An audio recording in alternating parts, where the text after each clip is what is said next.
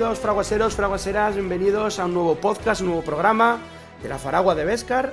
Estamos aquí para hablar y comentar y debatir perdón, las experiencias de la Star Wars Celebration eh, de Londres, ¿no? Que, creo que ha sido, eh, bueno, un, evento pues que creo que no, nadie va a olvidar, mucha gente no va a olvidar, muchos fans no, no vamos a olvidar. Eh, y bueno, hay mucha gente que ha estado allí representando a la Faragua de Vescar, han estado allí nuestros compañeros Randy, Joan Mark y Luis. tres personas que pertenecen a esta comunidad, pero evidentemente han estado muchísimas comunidades amigas, y ha sido una experiencia eh, muy gratificante. Entonces, para ello, hoy eh, vamos a tener a, a, Randir, ¿no? al maestro Chis, para que nos cuente eh, todas sus experiencias y a la vez comentamos juntos todos esos anuncios ¿no? de, las próximas series de Star Wars que se van a estrenar y del anuncio de esas tres películas de, Star Wars que se, que, se anunciaron allí. vamos a comentar todo eso junto a las experiencias vividas por Randir. Luego veremos si también da tiempo a que entre más gente, ¿no? pues bueno, que va a venir eh, John Mark. Eh, y bueno, todavía no, está, pero John Mark ha estado allí y cuando llegue también comentará, pues eso, hay un poco dos partes, vamos a hacer este programa, tanto de la experiencia eh, a nivel fan de, nuestro equipo que ha estado allí con el resto de comunidades amigas y ha conocido mucha gente, ¿no? allí, y también pues los anuncios, ¿no? Que queremos comentar todos lo que nos ha parecido, para bien o para mal, o qué esperamos de, de todo esto. Eh, para ello también está aquí eh, con nosotros la gata y la emperatriz Amelia. ¿Qué tal, Amelia? Amelia parece que, tiene problemas ah, técnicos. tiene problemas técnicos. ya, Amelia... ya, estoy, aquí, perdón, perdón, acabo de llegar. Perdón, es que me, había se me había ido un momento la conexión. ¿Que me preguntabais o que me decíais? Que, hola, ¿qué tal? Ah, pues, Bienvenida. Perdón, perdón, es que no sabía ni qué punto estaba. Pues Ronellos para toda la galaxia, que estoy deseando escuchar a Randy. Yo, es que por eso me he entretenido, porque estaba aquí mm, buscando información porque quiero saber. Randy, por favor, cuéntanos. Ahí va, eh, el pues, maestro Chis. Yo creo que te voy a dar paso ahora, ¿vale, Randy? Entonces nos cuentas todo desde lo que quieras y luego hablamos de esos anuncios. Bueno, pues, pues la verdad es que ha sido una, una experiencia única, yo creo. O sea, he, asistido a muchas convenciones de, de friquerío y de anime, de manga, de cosas así. Pero nunca había asistido a una dedicada única y exclusivamente todo el rato a Star Wars. Y la verdad es que, que, que el ambiente, la gente y todo eso ha sido, ha sido absolutamente sorprendente en el sentido de que eh, cuando tú escuchas ¿no? a los actores y a, la gente que invitan, ¿no? decir cosas como eh, que la energía que se respira ahí es fantástica, es increíble y tal, la verdad es que no terminas realmente de comprenderlo hasta que lo vives, ¿no? hasta que realmente empiezas a ver cómo, cómo se reparte ¿no? esa, esa energía y cómo, y cómo se y cómo se experimenta de primera mano, ¿no? Porque ahí estaba todo el mundo obviamente estaba de muy buen humor, ¿no? Porque al fin y al cabo, pues es una celebración de verdad, es, es llegar allí y encontrarte no solo unas colas tremendas para todo, básicamente, porque eso es así, es decir, hay, hay colas tremendas para todo. Tengo que decir que yo fui con, con Mario Tormo, ¿no? un compi de, la biblioteca del Templo Jedi, que, que fuimos juntos y, tuvimos la suerte de poder hospedarnos eh, en casa de un amiguete mío que vive allí le mando un, abrazo enorme. Gracias, Roberto, porque sin ti no, no habríamos podido hacer nada. Eh, eh, bueno, la, cosa es que nosotros llegamos un día antes, que, ese día lo aprovechamos para, llegamos por la mañana más y lo aprovechamos para ver Londres un poquito. Y, luego ya al día siguiente, muy tempranito, llegamos allí al, Excel Center a las 8 menos 20 más o menos de la mañana y ya había una cola para entrar del copón bendito. Eh, y claro, ya nos hicieron pasar por, por los, los, sitios de seguridad y todo el rollo. Nos pusieron ahí a hacer una cola tremenda que duró, no sé si cuatro horas, una cosa así, hasta que realmente pudimos pasar a, a los stages, ¿no? A los lugares designados para, para, los paneles, ¿no? En nuestro caso, el primer día, en el panel de, de Lucasfilm, en el Lucasfilm Studio Showcase, eh, que fue donde, donde mostraron todas las novedades, que todo el, todo el roadmap ¿no? que tenían para, para los próximos años. Eh, nosotros no lo vimos eh, con, con, la gente físicamente allí, que estaban en el Celebration Stage, sino que nosotros pasamos al Galaxy Stage, en donde lo retransmitían todo entero, pero en diferido, básicamente. Eh, sé que Joan Mark pudo pasar al, al Celebration Stage y, y, que lo vivió allí más directamente. Pero bueno, pero en, en caso de Mario y, y, mío, pues no, nosotros tuvimos que verlo un poco en directo, pero desde una pantalla, básicamente, ¿no?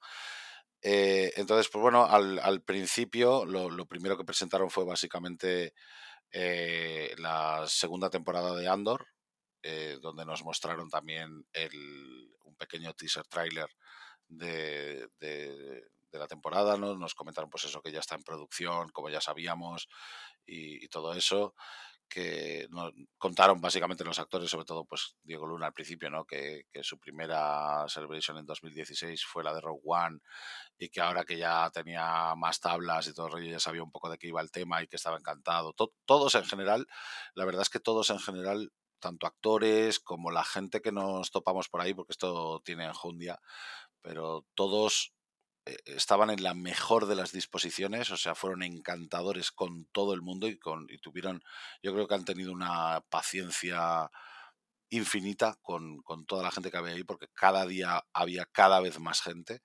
Es decir, el viernes hubo mucha gente, pero el sábado hubo mucha más gente, el domingo todavía más, yo creo, y el lunes ya se notaba que había un poquito menos, pero todavía quedaba mucha peña por allí y sobre todo mucho cosplay, ¿no? Desde el principio.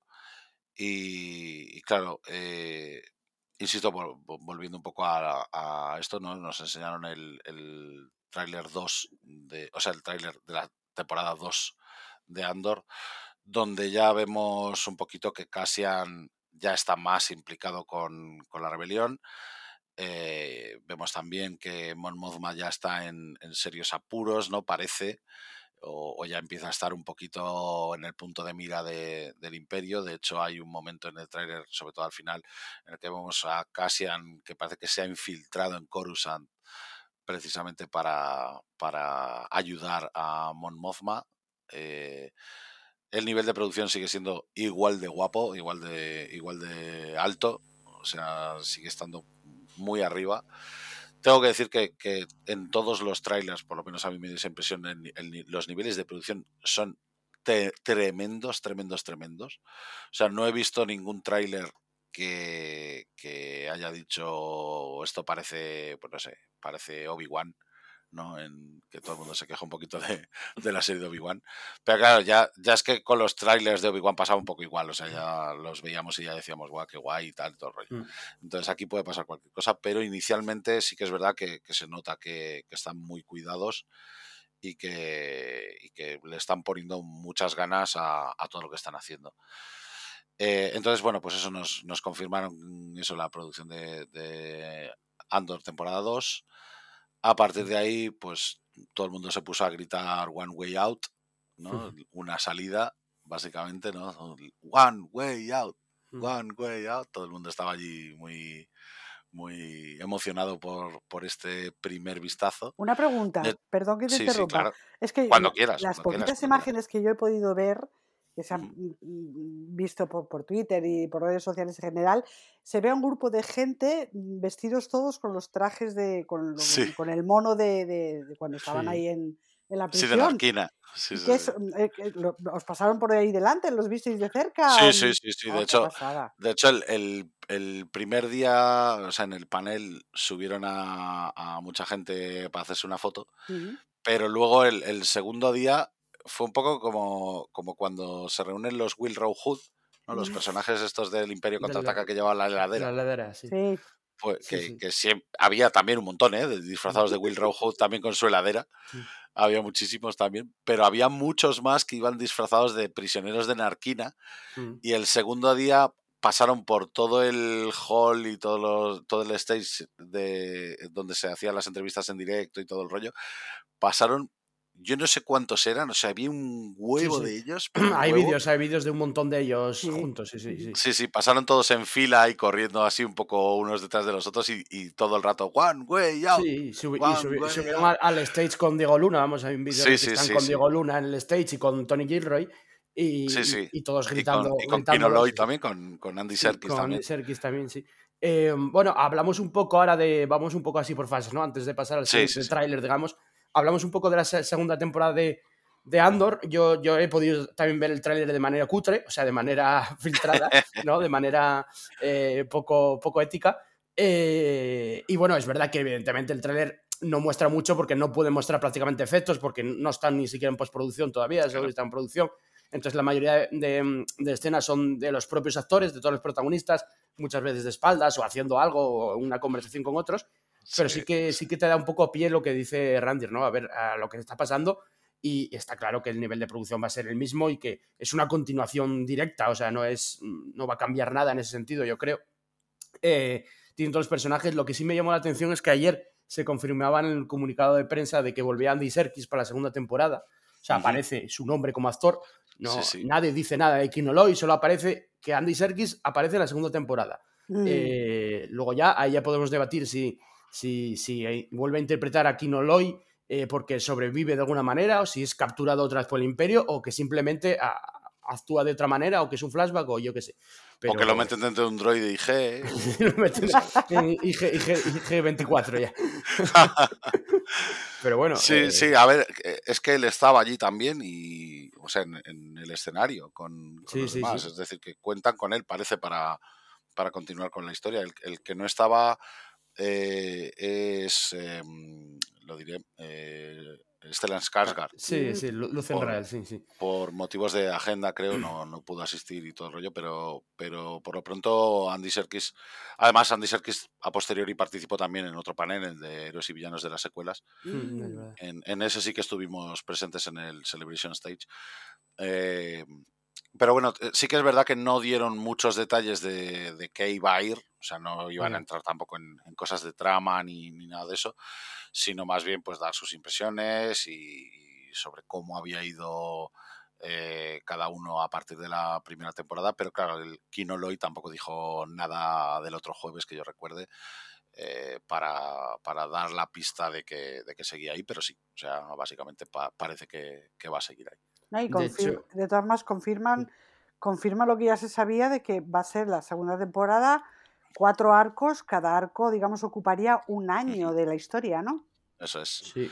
Eso es básicamente. O sea, va a haber ciertos saltos temporales y también volvieron a repetir que, que, que, bueno, que la temporada va a terminar justo donde arranca Rogue One, es decir, vamos a ver cómo, cómo eh, eh, Cassian y K2SO se montan en una nave para ir directos al anillo de Cafrin. eh, que es donde, donde inician su, su andadura en la película de, de Rogue One. Ujú. También han dicho que, el- que la segunda temporada comenzará un año después de la, Ujú. de la primera, o sea, un año Sí. de, de donde termina la primera. Y bueno, eh, hay que decir, quien no lo sepa, que el, que el rodaje estuvo varias semanas en Valencia y se trasladó, ahora si lo pronuncio bien, al castillo de Sátiva, eh, también en, la- eh, en Valencia. En- vamos, que se está rodando en, en parte en, España, ¿no? El- esa segunda temporada Y que está en, rodaje ahora Y en la ciudad de las Ar- artes y las ciencias de, de Valencia también. De Sí, sí, Valencia, es, un- Valencia, es que es un sitio espectacular para aquellos que no Sí, lo conozcáis. Si tenéis sí. la oportunidad bueno. de acercaros, porque es un sitio muy bonito. Yo, yo lo conozco de varias Vamos, series ya, sí, porque sí, estuvo sí. en, en, en Westworld también estuvieron Claro. ahí y, y- y en No, más parece- series. Parece que a España les gusta mucho. En la primera temporada, por ejemplo, los campos de Ferrix, cuando vemos el, el- el- que van hacia la nave de, de Sí. Lucen o desde la nave de Lucen, que se ve ahí unos, unos campos preciosos de cultivos. Pues Sí, sí. eso es en, en las Islas Canarias también. Sí, De hecho, Mario, mm, Mario Tormo, el que vino conmigo el de, la biblioteca, él estaba conmigo en la Celebration y su mujer y su hija estaban precisamente en los campos de Ferrix de estos días. Y entonces él decía, joder, yo estoy en la Celebration en Star Wars y ellas están en Ferrix directamente. Así que fue, fue una coincidencia muy graciosa. Pero parece que sí, que les gusta mucho España para Sí. rodar, o sea que... En general, los rodajes. muy lejana. Hay muchos rodajes de cinematográficos en España porque se rebajaron las condiciones fiscales y, y, Claro. y, bueno, ah, en HBO también hay mucho porque, porque antes el, el embajador americano eh, tenía aquí contactos con HBO. Bueno, hay un montón de rodajes en, en España ahora, eh, afortunadamente. Eh, bueno, de la segunda temporada de Andor eh, poco más se puede decir, la verdad, porque no, aparte de este, de este pequeño avance y, que está en pleno rodaje, insisto, es que ni siquiera han llegado al nivel de postproducción todavía, así que eh, va a tardar. Eso sí, el estreno va a ser a finales del verano de 2024 o principios de otoño de, vamos, de, de, eso, pues seguramente entre agosto y septiembre del año que viene se estrenará esa segunda temporada de Andor. Eh, nada, Randy, eh, continúa contándonos cuál fue el siguiente avance. O, pues lo siguiente que nos presentaron, o sea, los siguientes que, entraron a la palestra fueron, fue la showrunner y productora ejecutiva y directora de, de The Acolyte, Leslie Headland, que afirmó por activa y por pasiva que es una fan de Star Wars de toda la vida, que incluso en el instituto había escrito fanfiction de Star Wars y, y así. Eh, junto a ella entraron Amanda Stenberg, que entró disfrazada de Padme, además. me, parece, me, parece también una, chiquilla fantástica. O sea, estaba súper emocionada por estar ahí y, saludando así a la gente de forma bastante tímida y todo eso, ¿no? Eh, pues también entró, pues eso, disfrazada de Padme. Eh, luego entró también Lee Jung Jae, que también dijo que él también era un fanático de Star Wars y que estaba contentísimo de, poder estar ahí con toda la familia de Star Wars y, todo eso. Eh, Jodie Turner Smith también, que dijo que, entrar en el mundo, en este fantástico mundo que, están guardando de una forma casi sagrada, básicamente, ¿no? Decía que era, que, estaba muy, muy, muy, o sea, que tenía una emoción muy grande, ¿no? Por, por ello. Y, también entró Manny Jacinto, que, directamente entró diciendo, We're doing Star Wars, baby, yes. Eh, eh, hay que decir que Lee Jung Jae, eh, si, no me equivoco, había salido en... lo diré, se me ha ido el santo al cielo ahora con la serie que, se ha hecho tan famosa. ¿El juego de calamar? el juego de calamar. Pues este hombre ni papa de inglés. O sea, le, pasa, le, ha pasado un poco, entró con una traductora, ¿no? Que también estuvo por ahí con eh, después en, eh, con otra gente de Visions. Eh, pues entró con una traductora porque parece que no tiene ni mucha idea de inglés. Y de hecho, en el propio tráiler se puede ver que lo, lo, chapurrea de una forma un poco así, con un acento muy marcado, ¿no? Mm. Pero, pero por lo visto estaba también contentísimo. también, aparte, cuando entraron, junto a ellos entró también un, personaje que ya hemos visto en fotos filtradas, que es un maestro Jedi Wookiee. Mm. El nombre lo dijeron, pero no lo recuerdo ahora mismo. Kinenka, puede ser eh, Kinenka, o algo así. es que yo, yo lo, lo, tú tienes mancha, sí, sí. Sí, sí, pues mm. el, el, traje era brutal, era fantástico. Se retiró un momento y cuando volvió resulta que ese personaje está interpretado también por el actor que interpretó a Chewbacca en mm. Han Solo, Jonas Suotama, que, también estaba súper contento de poder volver a, Star Wars, de poder volver a interpretar a un Wookiee y encima esta vez a un maestro Jedi. Era maestro Jedi que el Naka, que el Naka. Que el Naka, exacto, exacto, exacto, exactamente. Pues eh, estaba súper emocionado de, poder interpretar a, un Wookiee de nuevo y, sobre todo ahora, pues ya de tener un poco más de, de fisicalidad, ¿no? De physicality, como decían ellos, ¿no? De, poder hacer ya escenas eh, más, más moviditas y más y más coreografiadas con sables láser y todo eso, o sea que él estaba, que se salía del pellejo, básicamente. Y, la que nos faltó, que sí aparece en, el tráiler, eh, fue, y se me ha ido el santo ahora con el pero vamos, fue Trinity, Ah, eh, Carrie, Moss. Carrie Moss, exactamente. Carrie Moss no estuvo presente, pero, pero por lo que parece también va, va, a partirlo mucho porque en el tráiler también se ve una escenita de acción con ella utilizando la fuerza. Hombre, muy, totalmente. Eso, eso sí lo vi yo, porque también, igual que Jandro con Andor, eh, aquí Hondo Narcar is back, eh, también lo he visto, así es tragis que me imagino que habría un control súper estricto con el tema de los móviles para que nadie grabara, pero bueno, siempre hay algún listo que lo consigue hacer y se consigue colar, obviamente. El trailer ruló por todos lados. Sí, sí, la escenita de Carrie Moss dando caña mm, mola, mola un montón, pero un montón. Sí, sí, sí. O sea, desde esa escena hasta esos momentos en los que aparecen por ahí eh, algunos Jedi, ya, ya había algún rumor, ¿no? Por, por no rumor de, de, que anunciaran algo que luego no anunciaron ni, ni nada de eso, ¿no? ¿no? No es ningún leak ni nada de eso, ya fue ya un poco de especulación, ¿no? De, de, la gente que andaba por allí. A mí también me lo pareció, ¿no? De que alguno podía ser ya eh, algún personaje que ya hemos visto de las novelas. Después esto se confirma en otro panel, en el panel precisamente de The High Republic, lo confirmaron, ¿vale? Que esto sí que fue ya la, la revolución.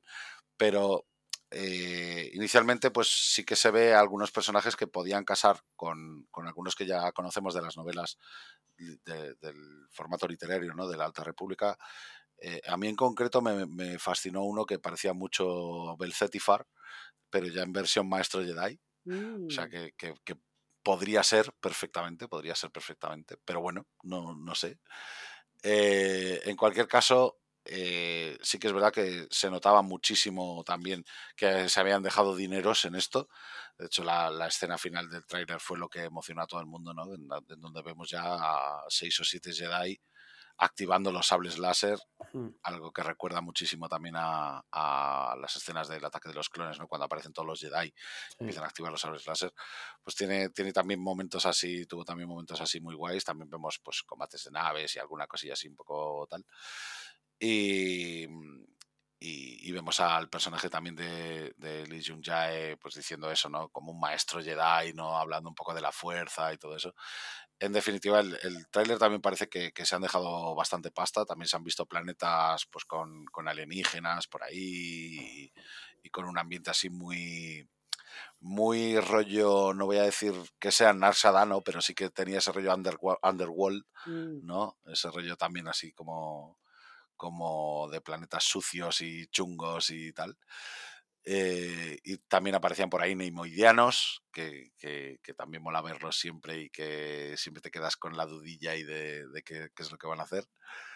Eh, a ver, lo, lo, estoy diciendo todo de memoria, ¿eh? o sea, que, que, no va todo esto en orden en el tráiler ni nada de eso, pero eh, quiero decir que son escenas con las que te vas quedando un poquito cuando ves eh, el tráiler y que, y que, se te graban un poco en la retina. Sí y que te dan a entender también que, la historia que están trabajando va a tener ya que ver también un poquito con la Federación de Comercio y que, y que como dicen, ¿no? la serie nos va, a, nos va a encauzar un poquito, lo dijeron ellos mismos también, hacia la amenaza fantasma, que es algo que quería contarles Lee Headland, ¿no? cómo los, los eh, eventos post eh, Alta República no van a terminar confluyendo en, en cómo queda el contexto galáctico, ¿no? En cómo queda la galaxia ya para, para, para la amenaza fantasma, para la época de las, de las precuelas de, de Star Wars y en concreto para esta, para bueno, esta película. esta serie eh, va a ser una de las más diferentes, ¿no? Para bien o para mal, quiero decir, eh, va a ser más, muy diferente al, al, mando verso que estamos ya más acostumbrados. Este año se estrena Soka y Skeleton Crew, que luego hablaremos de ella, eh, que son dentro del mando verso, digamos. Eh, y el año que viene se estrenan ya dos series más diferentes, Andor, que ya sabemos de qué palo va, digámoslo así, eh, y esta, eh, que yo creo que, que, va a ser muy diferente.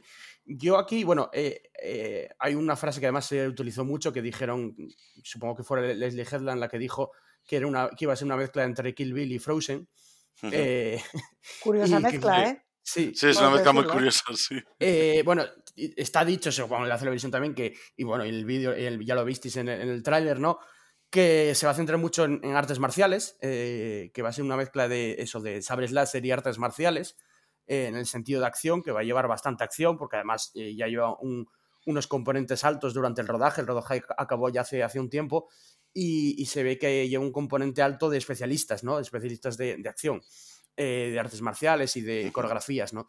Entonces va a llevar. Yo con esta serie tengo un problema, bueno, un problema, un, un miedo, más que un problema, un miedo que, que me surgió durante eso, y es que eh, la forma de rodar se usó muchísimo el volumen, eh, llevaba mucho implícito el volumen, entonces veremos cómo, cómo, cómo llega. No tengo ni idea, ni, ni nadie sabrá a, a, estas alturas, porque queda, queda un año, se va a estrenar para primavera o verano del año que viene y, queda bastante para ello, ¿no? Pero yo sí que le tengo un poco de miedo porque no me acaba de encajar el equipo técnico que hay detrás, el técnico, ¿eh? no el artístico, o sea, no el, no el actoral, el técnico que hay detrás no me acaba de encajar, eh, pero a ver, que no lo sé, evidentemente, y que, y que se usaba eh, muchísimo el volumen, eso se dijo durante la producción. Entonces, le tengo un poco de miedo a, la serie de que el nivel de producción eh, no, no, alcance. Yo, yo por, por lo que mostraron, o sea, tanto fotografía como como las escenas en sí, en, interiores sobre todo, porque claro, mostrar un poco el templo Jedi, mostrar un mm. poco, pues eso, es el, un bar donde, una especie de cantina rara donde sucede todo esto, eh, de, de Carrier Moss y todo el rollo. Mm. Eh, luego mostrar un poco, pues eso también, una especie de mundo underground, ¿no? Un mundo así un poco de los bajos fondos y tal. Por, por lo que vi, yo creo que el nivel de producción va a ser también muy alto, ¿eh? Pero bueno, habrá, habrá, que, habrá que ir viendo. no me fío porque yo, si ves el tráiler de Obi-Wan también parece alto. Es que ahí yo, no me fío. En cualquier caso, está, está muy. Están muy, muy centrados en contar una historia que. que, que cale. Sí.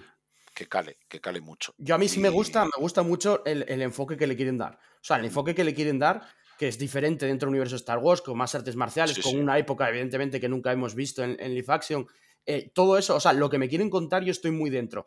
Va a haber Jedi a mansalva, porque es una, eso es una época que va a molar mucho, quiero decir, de ver, y no está explotada, entonces, eh, bueno, prácticamente, ¿no? Entonces, eh, yo creo que, que, todo eso va a molar. Si el nivel de producción va, va consigo, o sea, es de verdad, es alto, que eso evidentemente no se va a saber hasta que no se vea, hasta que no se estrene, yo creo que va a salir una cosa muy, muy buena. Yo le tengo muchas ganas, ¿eh? o sea, es una serie que la que tengo muchas, muchas ganas, pero bueno, me queda ese miedo por lo que vi yo en, en rodaje, en producción, que es un miedo que, que no se sabe, que quiere decir que igual no, espero que no.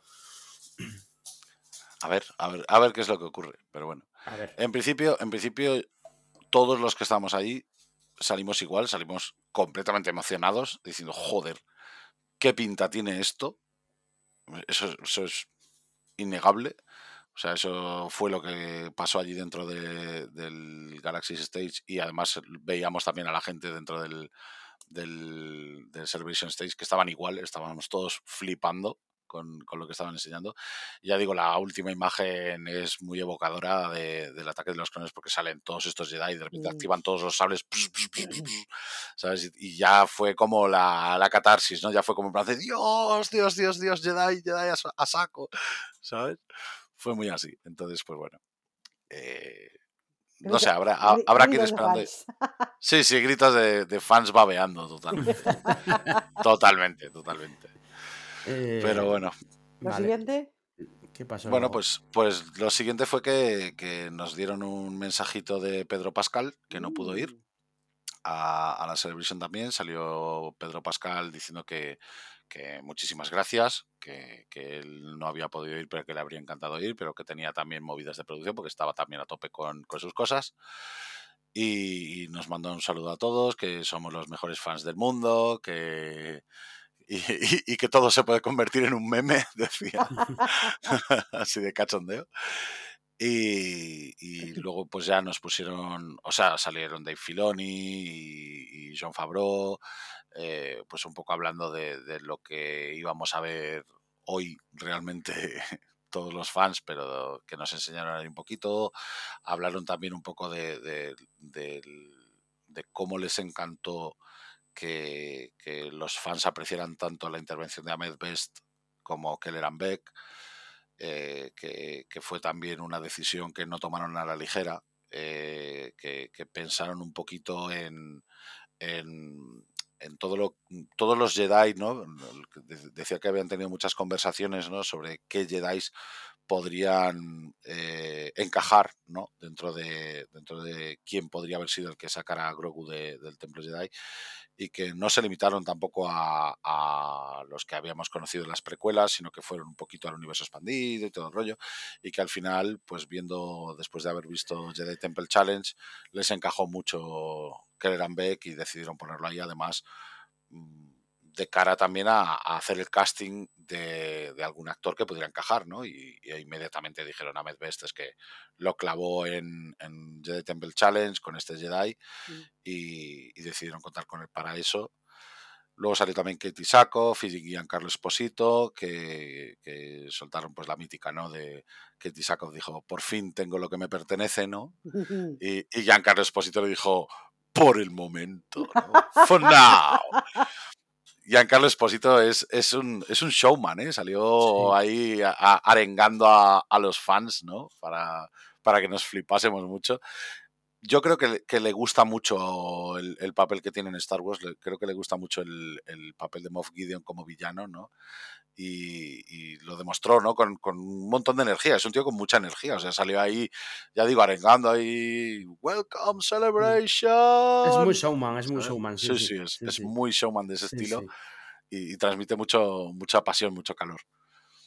Y, y, bueno, pues nos presentaron estos primeros minutos que, que hemos visto, ¿no? De, de, de, Gideon hablando con el Consejo de las Sombras y todo eso. A, a todos nos voló la cabeza, absolutamente, porque, pues claro, nos esperábamos un poco que continuaran la historia y tal, pero no, nadie se esperaba realmente, yo creo, un poco eso. Y, y sobre todo ver a Peleon y, y ver a, a Brendol Hacks y, todo esto, pues eso ya todo el mundo lo dejó flipando. Yo, yo el primero, o sea, me quedé con los ojos como platos diciendo, pero, pero, pero ya vamos, ya vamos a zambullirnos en esto. O sea, cuando vi a, lo comentaba antes en el podcast de The Mandalorian que, que acabamos de grabar, cuando vi a Peleon, inmediatamente lo reconocí. O sea, es que, es que fue inmediato, es que fue en plan de, no puede ser, pero este señor es igual que, que Gilad Peleon eh, y, y, claro, cuando ya Moff Gideon pronuncia su, no, su apellido, ¿no? Cuando ya dice Captain Peleon, porque claro, ahí lo, lo Mm. pusieron todo en inglés, obviamente, Sí. pues ya cuando, cuando dijo eso, ya fue como todo el mundo tirándose de los pelos, diciendo, Dios mío, Dios mío, Dios mío, que nos van a, que nos van a poner a Throne, básicamente. Y, y nada, nos pusieron eso, nos dijeron que, que, cuando saliéramos del stage, a medida que salíamos, nos iban a dar una, una pulserita, que de hecho todavía la tengo puesta, pero porque no soy capaz de quitármela, me la he puesto y no sé, no sé cómo cojones se quita esto, voy a tener que cortarla o algo, porque si no la voy a llevar aquí toda la vida en la muñeca. Es una pulserita en la que pone Galaxy Guest, ¿no? Que, es muy bonita, muy, con muchos así... Eh, con, con brilli brilli. Y, y, con la pulsera esta podías, después ya por la tarde, a las 6 de la tarde, podías volver a acceder al Galaxy Stage para ver el capítulo que hemos visto hoy de forma, o sea, un, de forma eh, completa, pues eso, sí. antes, claro, completa antes de que antes de que lo viera Pero nadie sabí, más. ¿sabíais ya que ibais a ver por la tarde el capítulo? ¿Fue sorpresa total de su No, no, lo, lo dijeron ellos ahí, dijeron y, ahí y sí. nos dejamos, nos dejaron a todos flipando, en plan de no puede ser, no puede ser que vamos a verlo antes que nadie, Dios mío. Básicamente. Entonces fue, fue sorpresivo totalmente.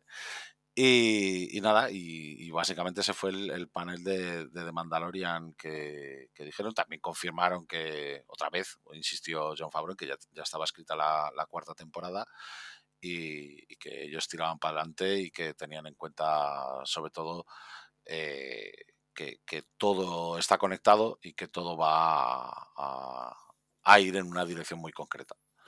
Bueno, eh, de aquí os remitimos al podcast ¿no? De, del séptimo episodio de la tercera temporada que acabamos de, de grabar, lo podéis escuchar aquí en, en, otro programa de la, de la Fragua de Beskar sobre ese, ese penúltimo episodio de, de Mandalorian. Y, y, nada, continuamos. ¿Cuál fue el siguiente anuncio? Supongo que era Skeleton Crew, ¿no? Pues sí, efectivamente. El siguiente anuncio fue que trajeron al escenario a, a Jude Law, básicamente, que, que, dijo pues que, que, básicamente tenía seis años cuando la cuando Star Wars le lo, lo, lo, fascinó básicamente y que dice decía me siento como si hubiera estado preparándome para este para, para aparecer en Star Wars desde entonces básicamente no o sea que, que también estaba también muy muy emocionado por, por estar ahí eh, y presentaron a, a, tres de los cuatro niños que, que van a ser coprotagonistas con él Mm. que son Ravi Cabot Conyers, Kiriana Crater y Robert Timothy Smith.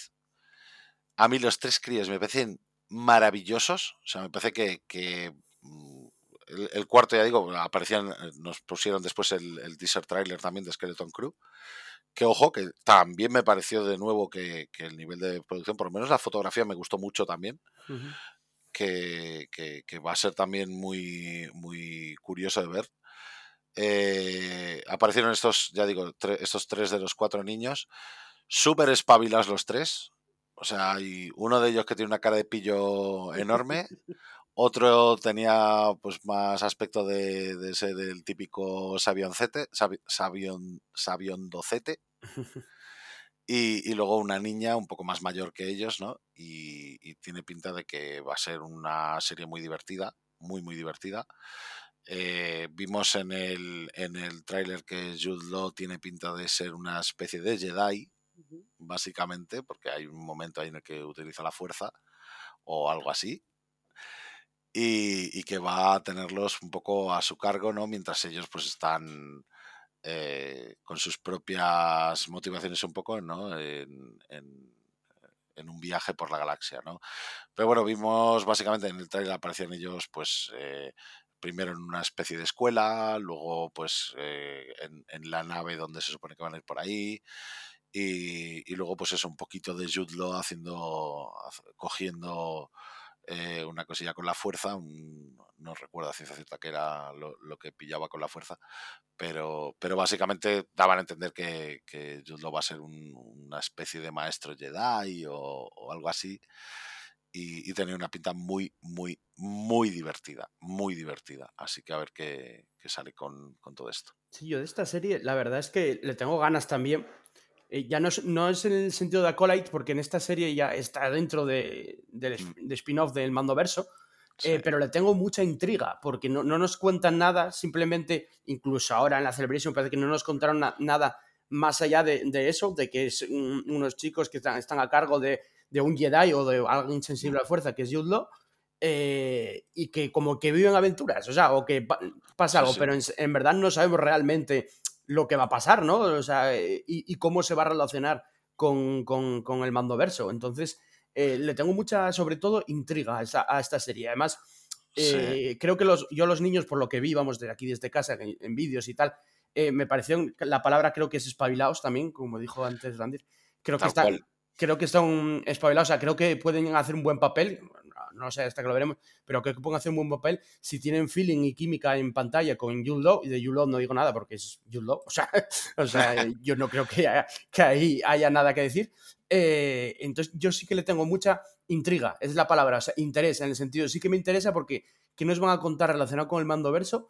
Eh, con la, yo supongo que entren temas de, no lo sé, eh, pero regiones desconocidas, las regiones de estas donde está Ezra y, y Thrawn al final de Rebels, puede que, que vaya por ahí, pero mmm, no lo sé. Entonces, eh, me apetece mucho además, en principio, no, no, todavía no tiene fecha fija, pero en principio eh, querían estrenarla en Navidad, o sea, en, a finales de año, siempre se dijo, ¿no? Eh, finales de noviembre o diciembre o algo así, y me apetece mucho ver un tipo de aventura que seguramente será más ligera en el sentido, pues, más, supongo que tenga más humor, más, más juvenil también, porque son, bueno, son eh, niños de estas edades. Eh, de hecho, se calificó al proyecto como, como Stranger Things de Star Wars en su día. Sí. Eh, y me apetece mucho verla. Eh, por cierto, eh, no hablamos nada, y además se me estaba ya pasando del tema de directores, porque hay unos directorazos de la Virgen en, que también se anunciaron en los dos, tanto en The Acolyte como en, como en Skeleton Crew. Pero lo de Skeleton Crew es tremendo porque han, han cogido desde David Lowery hasta, hasta los Daniels, hasta, madre uh -huh. mía, eh, Joe Watts, o sea, ahí hay metido directorazos que digo, hostia, ¿qué hace Lowery dirigiendo una película de Star Wars o los Daniels. Eh, entonces, eh, es verdad que cada episodio puede ser, tiene buena dirección, yo creo que va a tener, ya veremos. Eh, pero vamos, le tengo, le tengo muchas ganas. Que, decía antes que, que, me acordé de los directores que me apetecía ver algo así ligero en Navidad. O sea, que encaja bien si de verdad se, se va a estrenar en Navidad o, sí, sí, o, o sea, se, fechas, ¿no? Se supone que es todavía 2023. O sea, sí. Por eso. Supongo que será Ahsoka agosto y tiene sentido que termine eh, Ahsoka y. Esto seguramente vaya entre, entre acción de gracias, entre acción de gracias y Navidad, que es cuando suelen entrar uh -huh. los, los estrenos gordos, ¿no? Eh, un segundín, porque tenemos por ahí a. Eh, está entrando por aquí John Mark, no sé si nos, nos escucha. John Mark, ¿estás por aquí?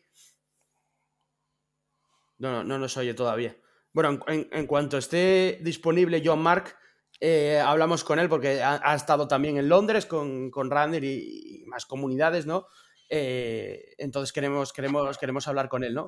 Yo de Skeleton Crew, como no sabemos nada de la trama, ni de qué va, ni nada, y se supone que está relacionado con todo el mando verso y este evento final que dicen que va a cerrar toda esta, toda esta historia, mm, tengo miedo de que sea una, además dice Randy que eh, había un ambiente como muy entretenido, muy divertido, ¿no? El, ambiente que daba el, el tráiler era como así, como muy divertido, ¿no? Entonces, igual es eh, una pequeña historia. No, mm, divertido, es, es de aventura, más, más que divertido. Hola, John, Mark. ¿Qué pasa? Dale, dale, John Mark, luego sigo yo. Hola. ¿Nos escuchas, John Mark? Hola. parece que no nos escucha. Nosotros le escuchamos, pero no nos escucha. Te escuchamos, pero no nos escuchas tú a mí. En cuanto esté, en cuanto esté disponible, hablamos, hablamos con él. Pues Continúa, Mele. Yo, decía que a lo mejor, a lo mejor estoy aquí tirando un triple, porque como no se sabe nada de nada, y el triple mío es posiblemente si es para Navidades, que mm, tiene todo el encaje, porque. Hola, Joan. Nada, de manera. Tiene todo el encaje de que, mm, de que sea para Navidades por aquello de los niños y demás. Siempre es una. Son fechas muy buenas para este tipo de estrenos, ¿no? Eh, lo, que es familiar, ¿no? El cine familiar, las series familiares, para que lo veamos todos juntos. Eh, entonces, el tema es que a lo mejor se trata de una ligera aventura, ligera entre comillas, porque a lo mejor tiene mucha chicha, que nos relacione y nos dé alguna clave que nos falte, digamos, de las otras dos series.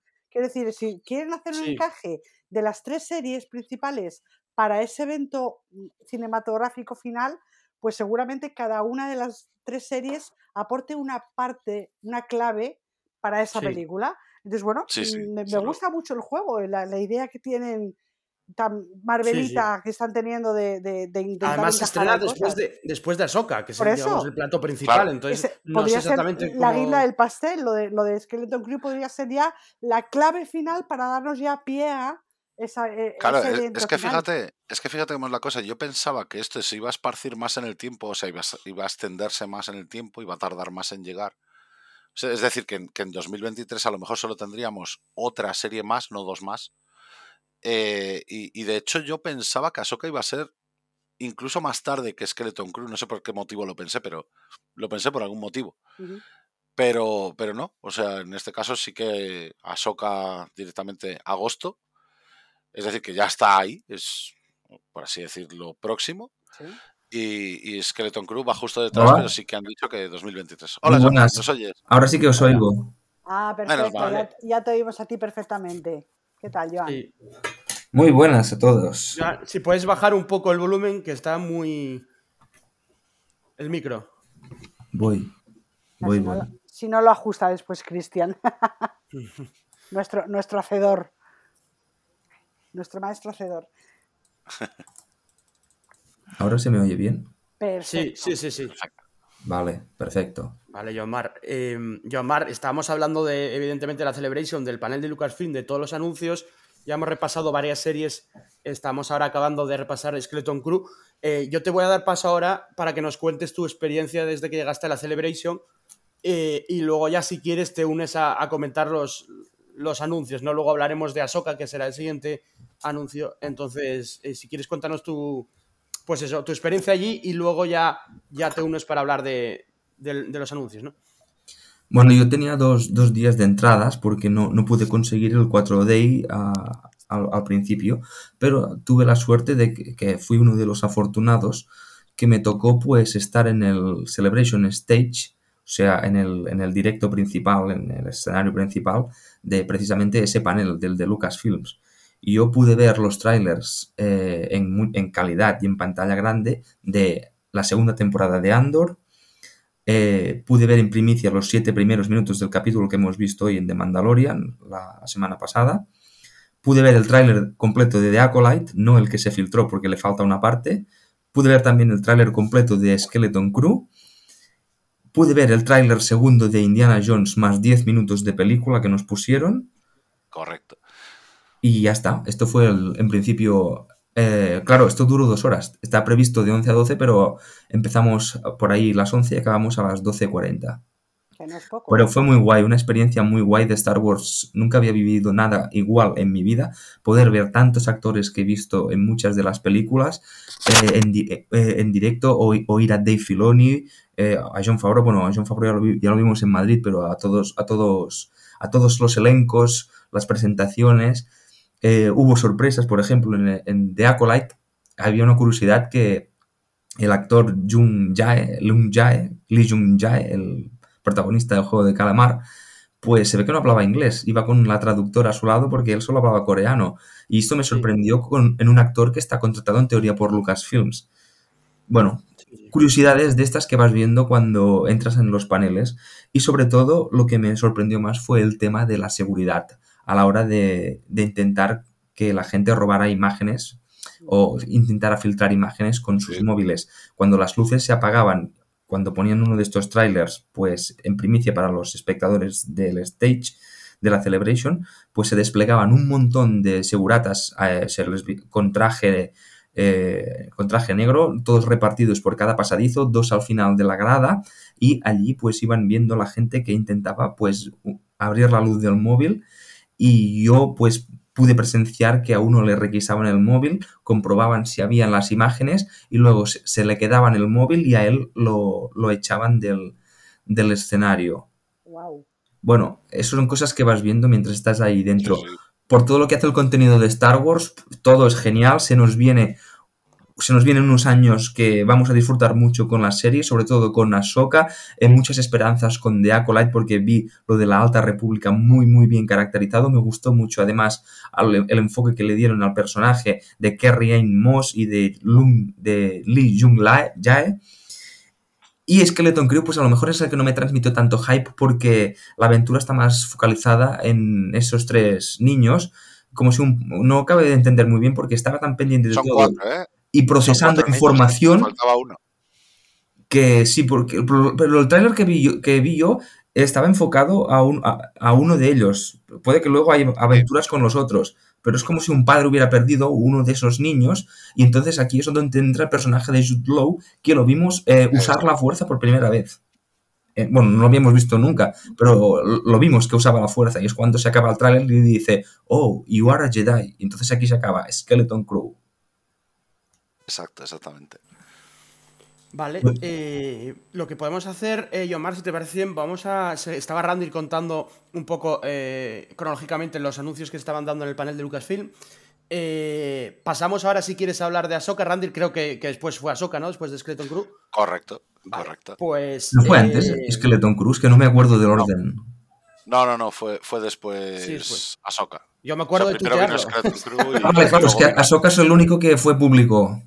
Claro. Sí, Sí, sí, sí, sí, sí, fue sí público. de hecho, de hecho el, el tráiler de Ahsoka fue público, pero al día siguiente en el panel precisamente de Ahsoka pusieron otro tráiler con metraje diferente Sí, con el, el gran almirante que salía un que ya se vio la cara de, de Thrawn y todo esto, sí, sí.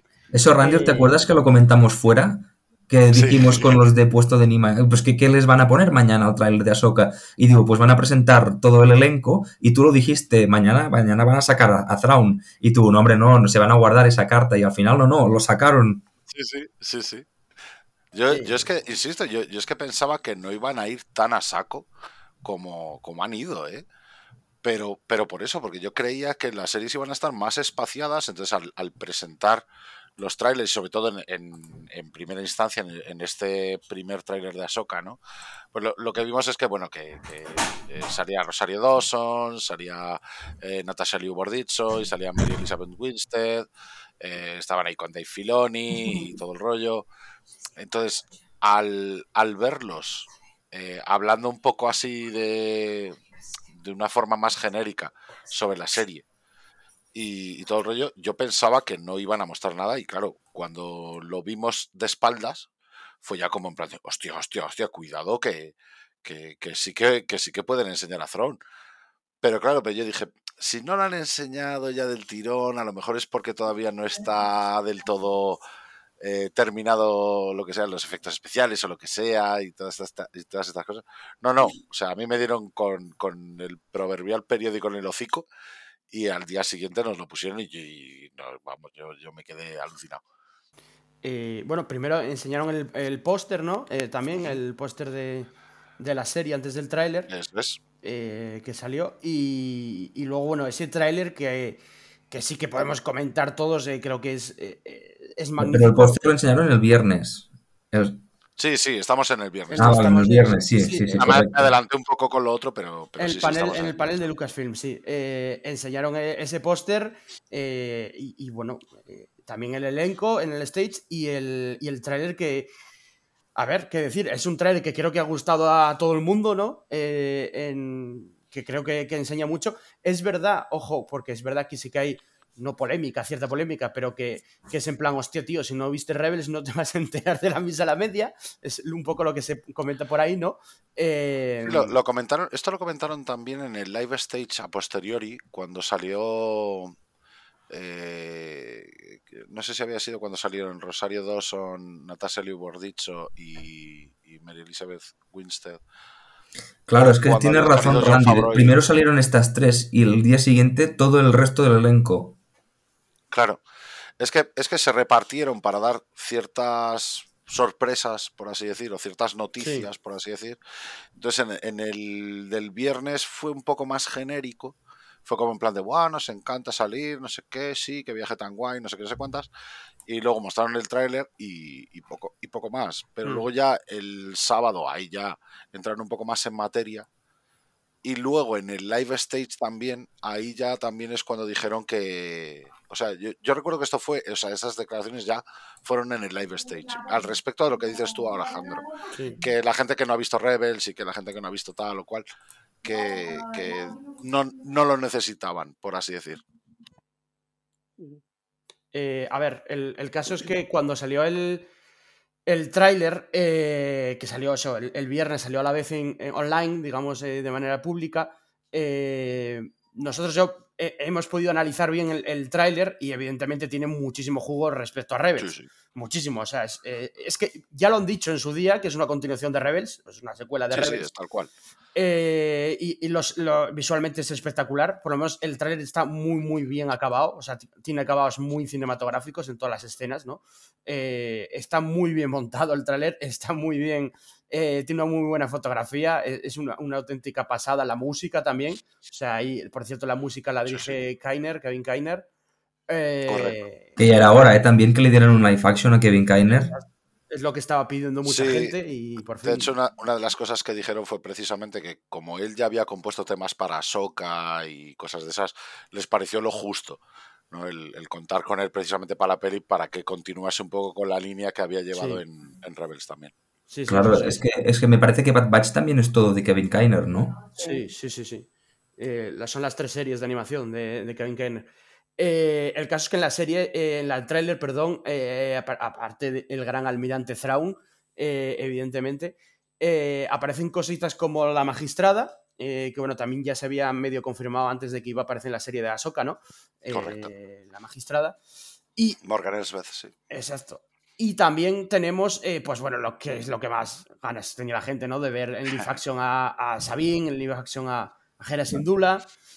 Chopper. También lo vimos a Chopper. A Chopper, a Chopper ya lo vimos en Rogue One.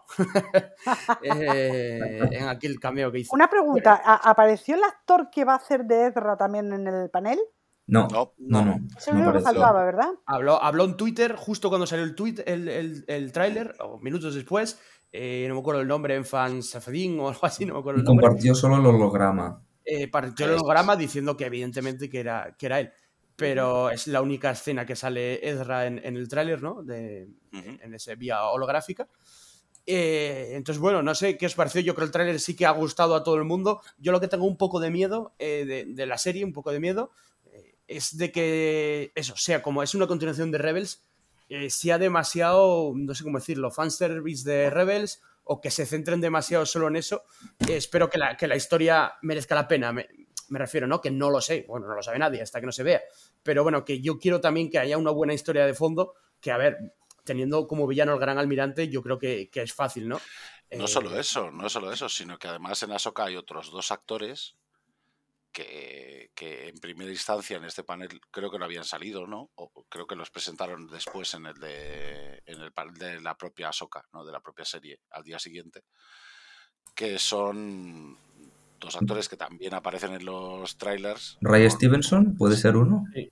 Eh, que, que aparecen con unas espadas de color naranja. Sí. Y que de hecho el, el, propio Dave Filoni dijo que eran de color naranja precisamente para indicar que a lo mejor no eran un poco mm, todo lo que parecían, ¿no? sí. que, que, las apariencias engañan. Sí, que eran cual. por algo, sí, sí. Que, era, que tenía un sí, significado, sí. decía, sí. Sí, sí, que estaba meditado todo. Que Exacto, sí. Sí, sí. eh, bueno. Ray Stevenson que hace que es- tiene un papel, hace unas escenas impresionantes en el trailer. Tiene una, una escena ahí a los Rogue One con, de Darth Vader con eh, destrozando ahí eh, soldados. Sí. Eh, es un actorazo, o sea, es, es Tito Pulo, por Dios, Tito. Pulo. sí, sí. Es que- Yo, yo lo conocí por Tito Pulo, Sí, había hecho sí, más movidas antes, pero yo lo conocí por Tito Pulo. y Sí, sí, yo también, yo, yo también. o sea, rehostia. sí, sí, Tito Pulo. Eh, entonces, eh, creo que, que es un actor muy bueno, o sea, bueno, a mí me gusta mucho personalmente y creo que puede hacer un papelón de la Virgen, eso es verdad, eso es verdad, es un nuevo personaje, por cierto, porque ya empezaron ahí que si era Yorus eh, este, el, el clon de, Sí, de tal, eso. Eh, ¿Sabes? Con todo este jaleo, no, el personaje es nuevo, se llama Bailan, creo, Bailan Skull, creo que es, o algo así. Y luego está el personaje de la actriz, que no recuerdo el nombre, eh, esta actriz que también aparece con el sable, con el sable naranja. Es decir, tampoco me recuerdo el nombre de la actriz yo. Sí, pues esa, esa, esa, esa actriz tampoco, también va del mismo palo, porque bueno, va con el mismo, el mismo palo literalmente, el mismo palo naranja.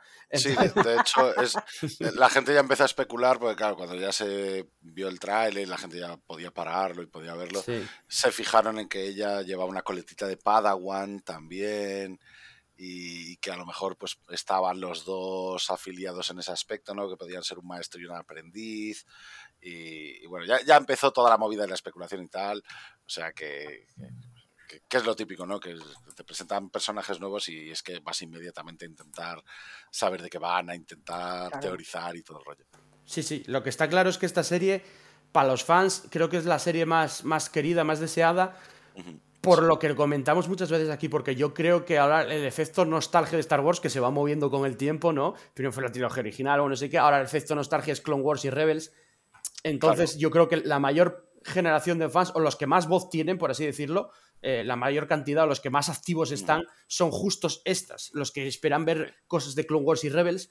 eh, se Sí. nota en Twitter porque tú pones algo de, de Rebels o de tal en Twitter y la gente se vuelve loca. Entonces, eh, yo creo que es la serie más, más potente en ese sentido para los fans, pero me gusta mucho porque están, porque cada serie es muy diferente, ¿no? No, no es lo mismo Acolyte que, que Ahsoka, no tiene nada que ver. Entonces, eh, a mí me gusta que cada, cada serie tenga igual su público, aunque todos lo, lo veamos.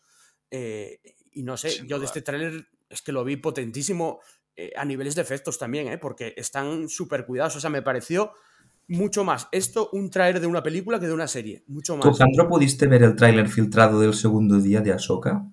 No, el tráiler filtrado no, solo las escenas de. Las escenas de. mm, De Thrawn. De, de Thrawn. Pero sí. creo, creo Pues que el no tiene. El tráiler filtrado empieza muy diferente al, al, que se, Sí. al que se publicó. ¿Y con qué empieza?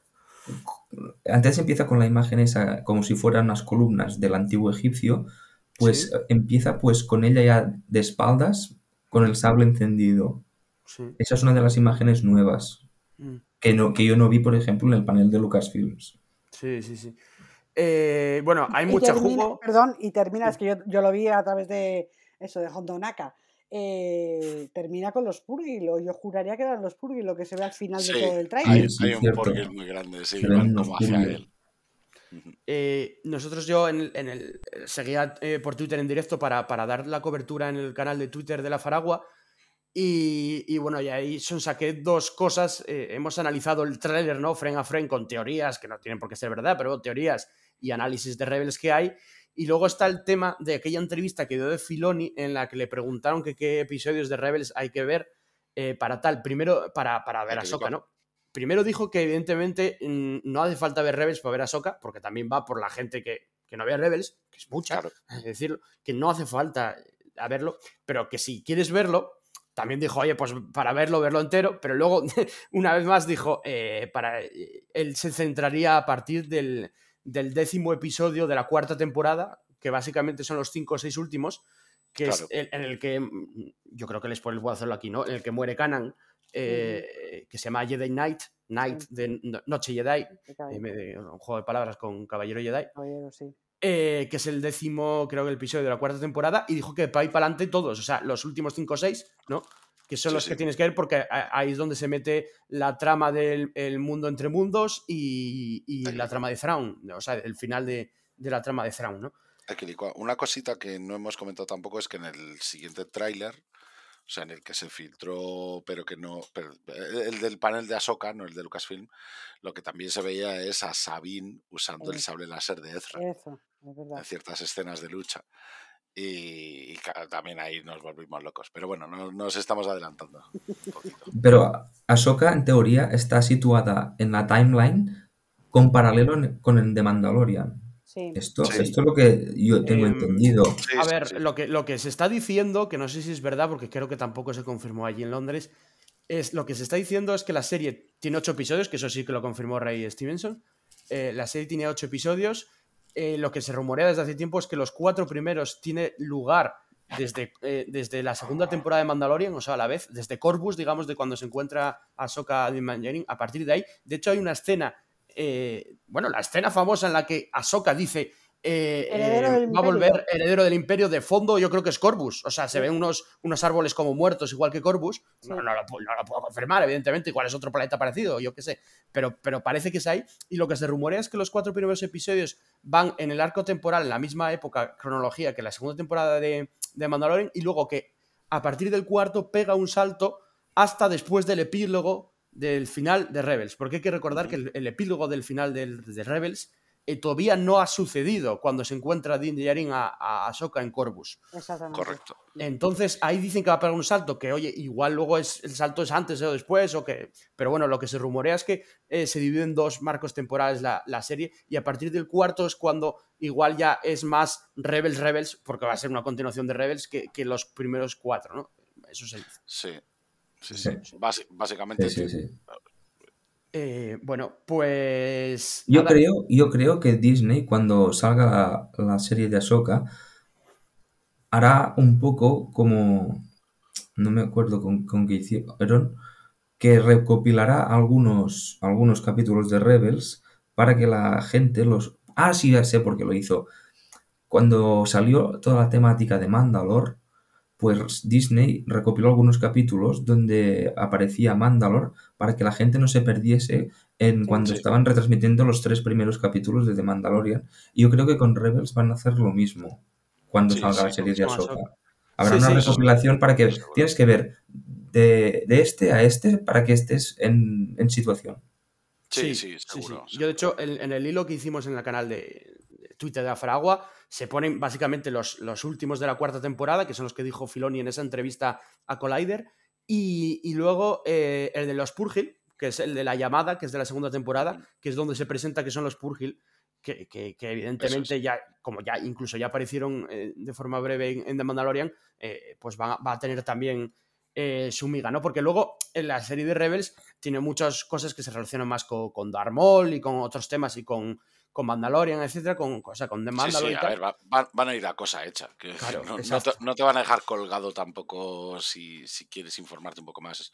Eh, o sea, al final harán el, el recap para que enseñen precisamente lo que la gente necesita para, para no perderse con, Ujú. con esta cosa.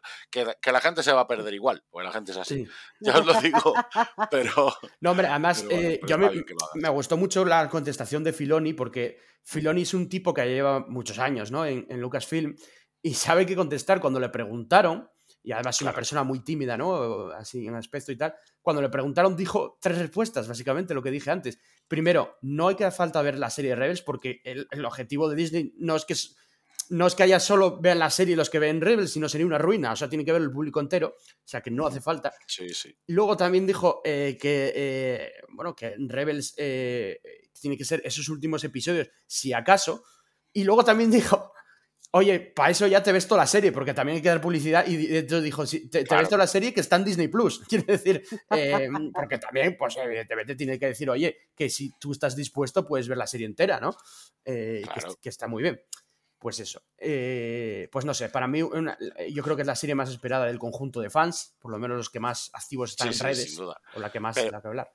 Pero claro, aquí ya llega el, el momento cumbre del panel de Lucasfilm, que fue ya cuando despidieron a la parte de Ahsoka y la propia Kathleen Kennedy dio la bienvenida a James Mangold o a, volvió a recibir a Dave Filoni. Sí, Y sí. Pero espera, espera antes de entrar en eso. ¿Alguien ha leído algo de una posible segunda temporada de Ahsoka? Sí. ¿no? eh, No, lo que- básicamente a So- a Rosario Dawson lo que sí dijo fue que... Si salía eso- bien. Eso, lo dijo en el live stage. Eso lo dijo en el live stage. Si también, salía bien, había una segunda. Si salía bien, que, que le diéramos mucho amor y todo el rollo, porque si salía bien, pues, así podían hacer una segunda temporada. Vale, dos, sí, sí. Eso, la eso. segunda temporada de Ahsoka, yo digo una frase que muchas veces digo aquí en los podcasts directos, no lo saben ni ellos. Si luego funciona, pues la harán, pero no creo que esté preparada ya una serie ni nada. La harán. Eh, Claro. ahora que vamos a hablar de las películas y tal, eh, la película que va a dirigir Filoni, luego hablaremos de ella y tal, está supeditada a las temporadas que haya de, del Mandoverso. O sea, una segunda temporada de Ahsoka, si la hacen con...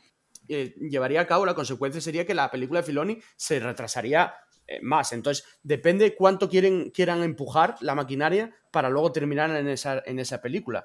Entonces, mm, no se sabe. Es, es que lo de las segundas temporadas, a mí no me gusta mucho hablar de ello, porque es como la de rumorea de Obi-Wan o la de Boba Fett, que, que ya se ha visto que no, que no se van a hacer, eh, que no, bueno, por lo menos en un futuro cercano, eh, y, y- y no hay necesidad ahora mismo de, de ello, ¿no? Entonces, No asumas nada, maestro Jandro. No vaya a ser. de momento, al, menos lo de momento, en un futuro lo, que, cercano. lo que sí es cierto es que, que, o- que Iwan McGregor no mintió cuando dijo que volvía en esta Celebration, en la Celebration del año que viene. Y esta vez también dijo lo mismo de la, de, la siguiente. Mm. O sea, que, que nos Sí, vemos sí. el año que viene, dijo. Pero bueno. Eh, bueno, sí, Nada, continúa pues ya, pues ya eso, ya presentaron a, a James Mangold, a Dave Filoni y a Sharmino Bettinoy y, y básicamente pues eh, hablaron un poco de la dirección en la que querían ir, ¿no? Mostraron un, un timeline donde, donde aparecen ya las, las nuevas eras que van a presentar en, en Star Wars. Una de ellas pasó un poco desapercibida. Una, una ¿en qué cosa, Randy? ¿sabes cómo lo presentaron ese timeline? Es que yo, yo estaba presente mientras lo hacían. Pues Kathleen Kennedy puso la línea y Sí. nos marcó las diferentes épocas. Y mientras iba hablando, cuando presentaban, la cuando presentaban las épocas de donde iban a hacer las películas, iban sacando tanto el logo de, Claro. del final de todo después del episodio 9, que lo llamaron a New Jedi Order, y se fueron al principio, principio de todo, antes, mucho antes de la Old Republic, y eh, sacaron el logo de Dawn of the Jedi. Y eso me pareció interesante porque estuvo muy bien explicado cuando saliera Sí, por cada sí, película sí. que querían pr- programar. Si, vos- eh, si la, si la cosa es que vo- vosotros estabais presentes, pero nosotros nos lo estaban retransmitiendo en directo. Sí, sí. Quiero decir que aunque no estuviéramos físicamente ahí, estábamos viendo lo mismo que vosotros, básicamente. Sí, sí. Y el, Es, es decir, to- todo el, el tema de cómo fueron apareciendo los timeline fue, fue tal cual. O sea, menos los trailers, que os pusieran las imágenes en negro, ¿no? No, no, todo, todo. No, no, Nosotros lo en vimos el- todo. En la Celebration se veía todo, aunque, aunque no estés en el. Claro. en, en- en el- A ver, el, el stage de la Celebration en sí es donde están, pues, físicamente Kathleen Kennedy, Mangold, Ah, yo pensaba que en el Galaxy Stage los trailers nos los- No, no, no los habían puesto. Bueno, claro que que, los paga- pusieron. pagaron la entrada Claro. también, ¿o? Claro, el, el problema, el problema de, de la Celebration es que no- el aforo es limitado, aunque hay un aforo muy grande, porque el, el Celebration Stage es muy grande. También estuvimos ahí en, en otros paneles, Mario y yo, pero a pesar de que es muy grande, el aforo es muy limitado. Hmm. Y para eso tienen el Galaxy Stage, que lo que hace es retransmitir literalmente en directo, pero con las cámaras que ellos tienen allí, Mm. retransmitirlo todo. Todo Sí, lo que sí. están hablando y todo lo que están haciendo y las imágenes que se ponían a medida que iban hablando y todo el rollo. Y los trailers, obviamente, también nos los pusieron. Vamos, solo faltaría porque entonces sí que tienen una revolución allí que ni narquina, ¿sabes? Sí. No, no, claro. claro, claro. O sea, Eh, nosotros, nosotros estamos viendo exactamente lo mismo que vosotros, básicamente. Entonces, sí que es cierto que presentaron esto. Primero apareció, eh, como bien dice Jean-Marc, ¿no? lo de la nueva Orden Jedi. Luego apareció la era de, de la Antigua República y de, y de. Antes que la Alta República, apareció la era de la Antigua República y la de Dawn of the Jedi, es decir, el amanecer de los Jedi. Y luego en, en- en la zona post Retorno del Jedi apareció ya la, la- la era precisamente de, de- después del Retorno del Jedi, que es lo que, lo que estábamos comentando de Dave Filoni. Entonces, James Mangold se va a encargar de hacer eh, una película basada en cómo los Jedi conocieron la fuerza y empezaron a utilizarla y a dominarla. que es la de Dawn of the Jedi. Dave Filoni va a hacer una película, por fin va a hacer una película, su primera peli, que, que va a ser el colofón, ¿no? La conclusión un poco de, de estas, de este evento multitudinario de las series que se van a conjuntar todas ahí. Sí, lo, lo titulamos como el endgame de, del Mandoverse, ¿no? Exacto, sí, sí. exactamente. Y por último, Sharmino Chinoy se supone que va a dirigir una película ambientada 15 años después del ascenso de Skywalker, en el que la maestra Jedi, Rey Skywalker, va a encabezar o a dirigir una nueva generación de Jedi, de ahí el nombre de New Jedi Order. De hecho, apareció Daisy Ridley también en el escenario. Todo el mundo se volvió loquísimo. Ella estaba súper tímida también, en plan de hola, ¿qué tal? Así saludando un poco timidilla. Pero, pero vamos, eh, todo el mundo le dio mucho cariño y mucho amor y mucho. Y, y- y la recibió con muchísima, muchísima ilusión. Y habéis algo que, que me- en serio, o sea, yo, yo lo estaba viendo en, en el vídeo, pero es que me, me- me alegró el corazón muchísimo verla también con un recibimiento tan caluroso y tan. y tan A mí guay. también, a mí también. Yo, vamos, yo estaba siguiendo la cobertura por un par de cuentas que lo seguían en directo todo, ponían las imágenes de todo al momento, menos los trailers que no podían, porque como bien dicho John Mark, eso te requisaban el móvil, pero subían imágenes de todo. Y cuando veo a Daisy, Daisy Ridley digo yo, ¿qué cojones acaba de tuitear este? Porque está Daisy Ridley. Y, y me alegró, vamos, luego comentaré yo un poco lo que me parece a mí, pero, pero yo, de lo- el proyecto que más, que más ilusión me ha hecho es, es este, es el de Sí, sí. Daisy Ridley volviendo porque me parece una época, o sea, me parece eh, que, que, que haya una nueva Orden Jedi 15 años después de la ascenso de Skywalker con, con el personaje de Rey, me parece eh, lo mejor. Es algo que ya se hubiera rumoreado, es verdad, pero me parece eh, increíble porque... Es más, Sí. lo, lo que realmente sería el, por así decir, el colofón final de todo eso con respecto a, a- a estos personajes es que además de Rey mm, hubieran anunciado a John Boyega también, que acabó un Bueno, poco. eso no lo tengo yo tan manera. claro, ¿eh?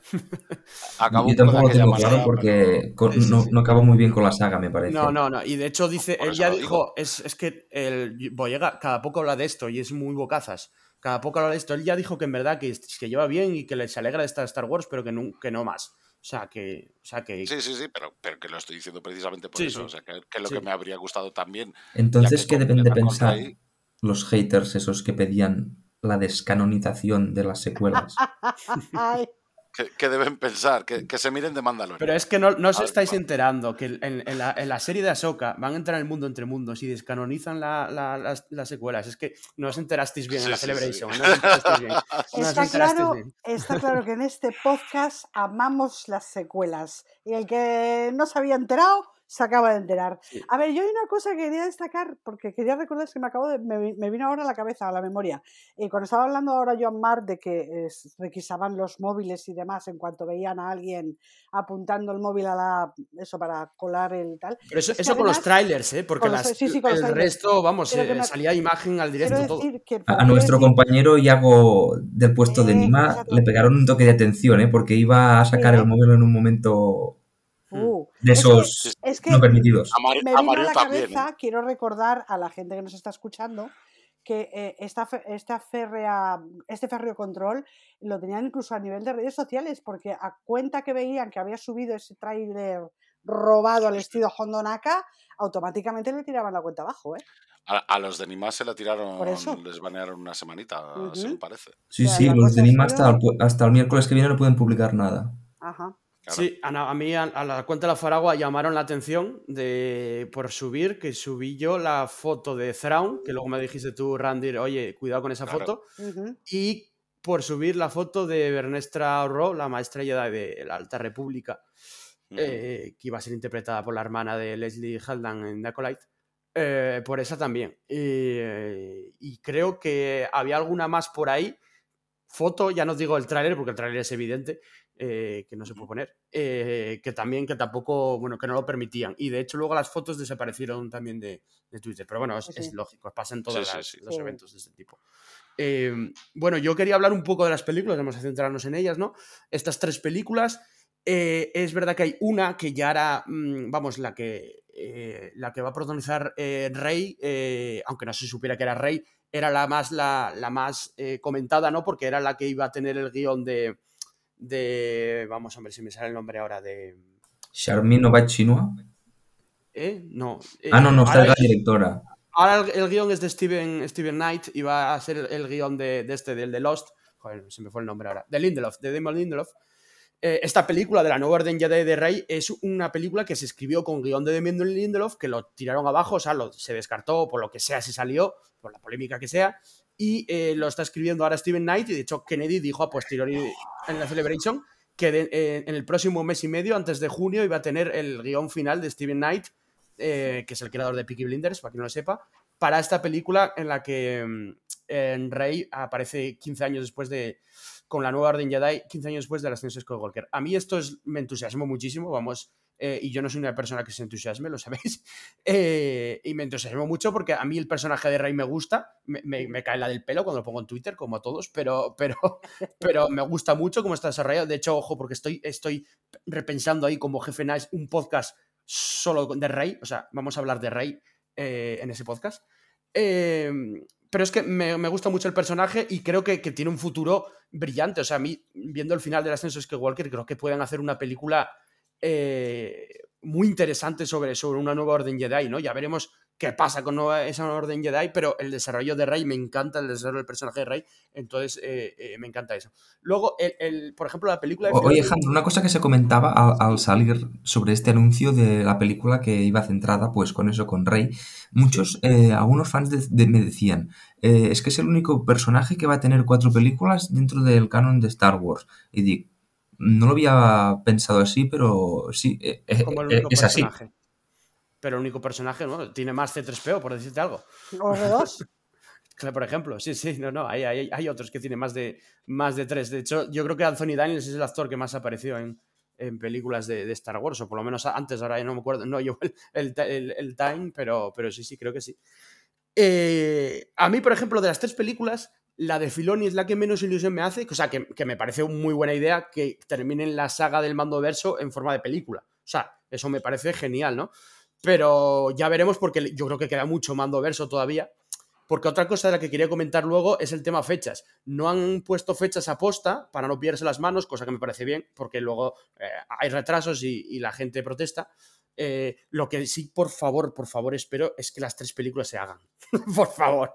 Porque ya, si se tiran abajo la- alguna de estas películas, ya es un cachondeo padre. Eh, yo espero que no, porque como ya, ya sabéis, eh, Bob Iger ha, llegado, ha vuelto a Disney y ha puesto mm, la mano encima de la mesa y digo, aquí hay que sacar películas de Star Wars ya. En el sentido, hay que empezar a rentabilizar.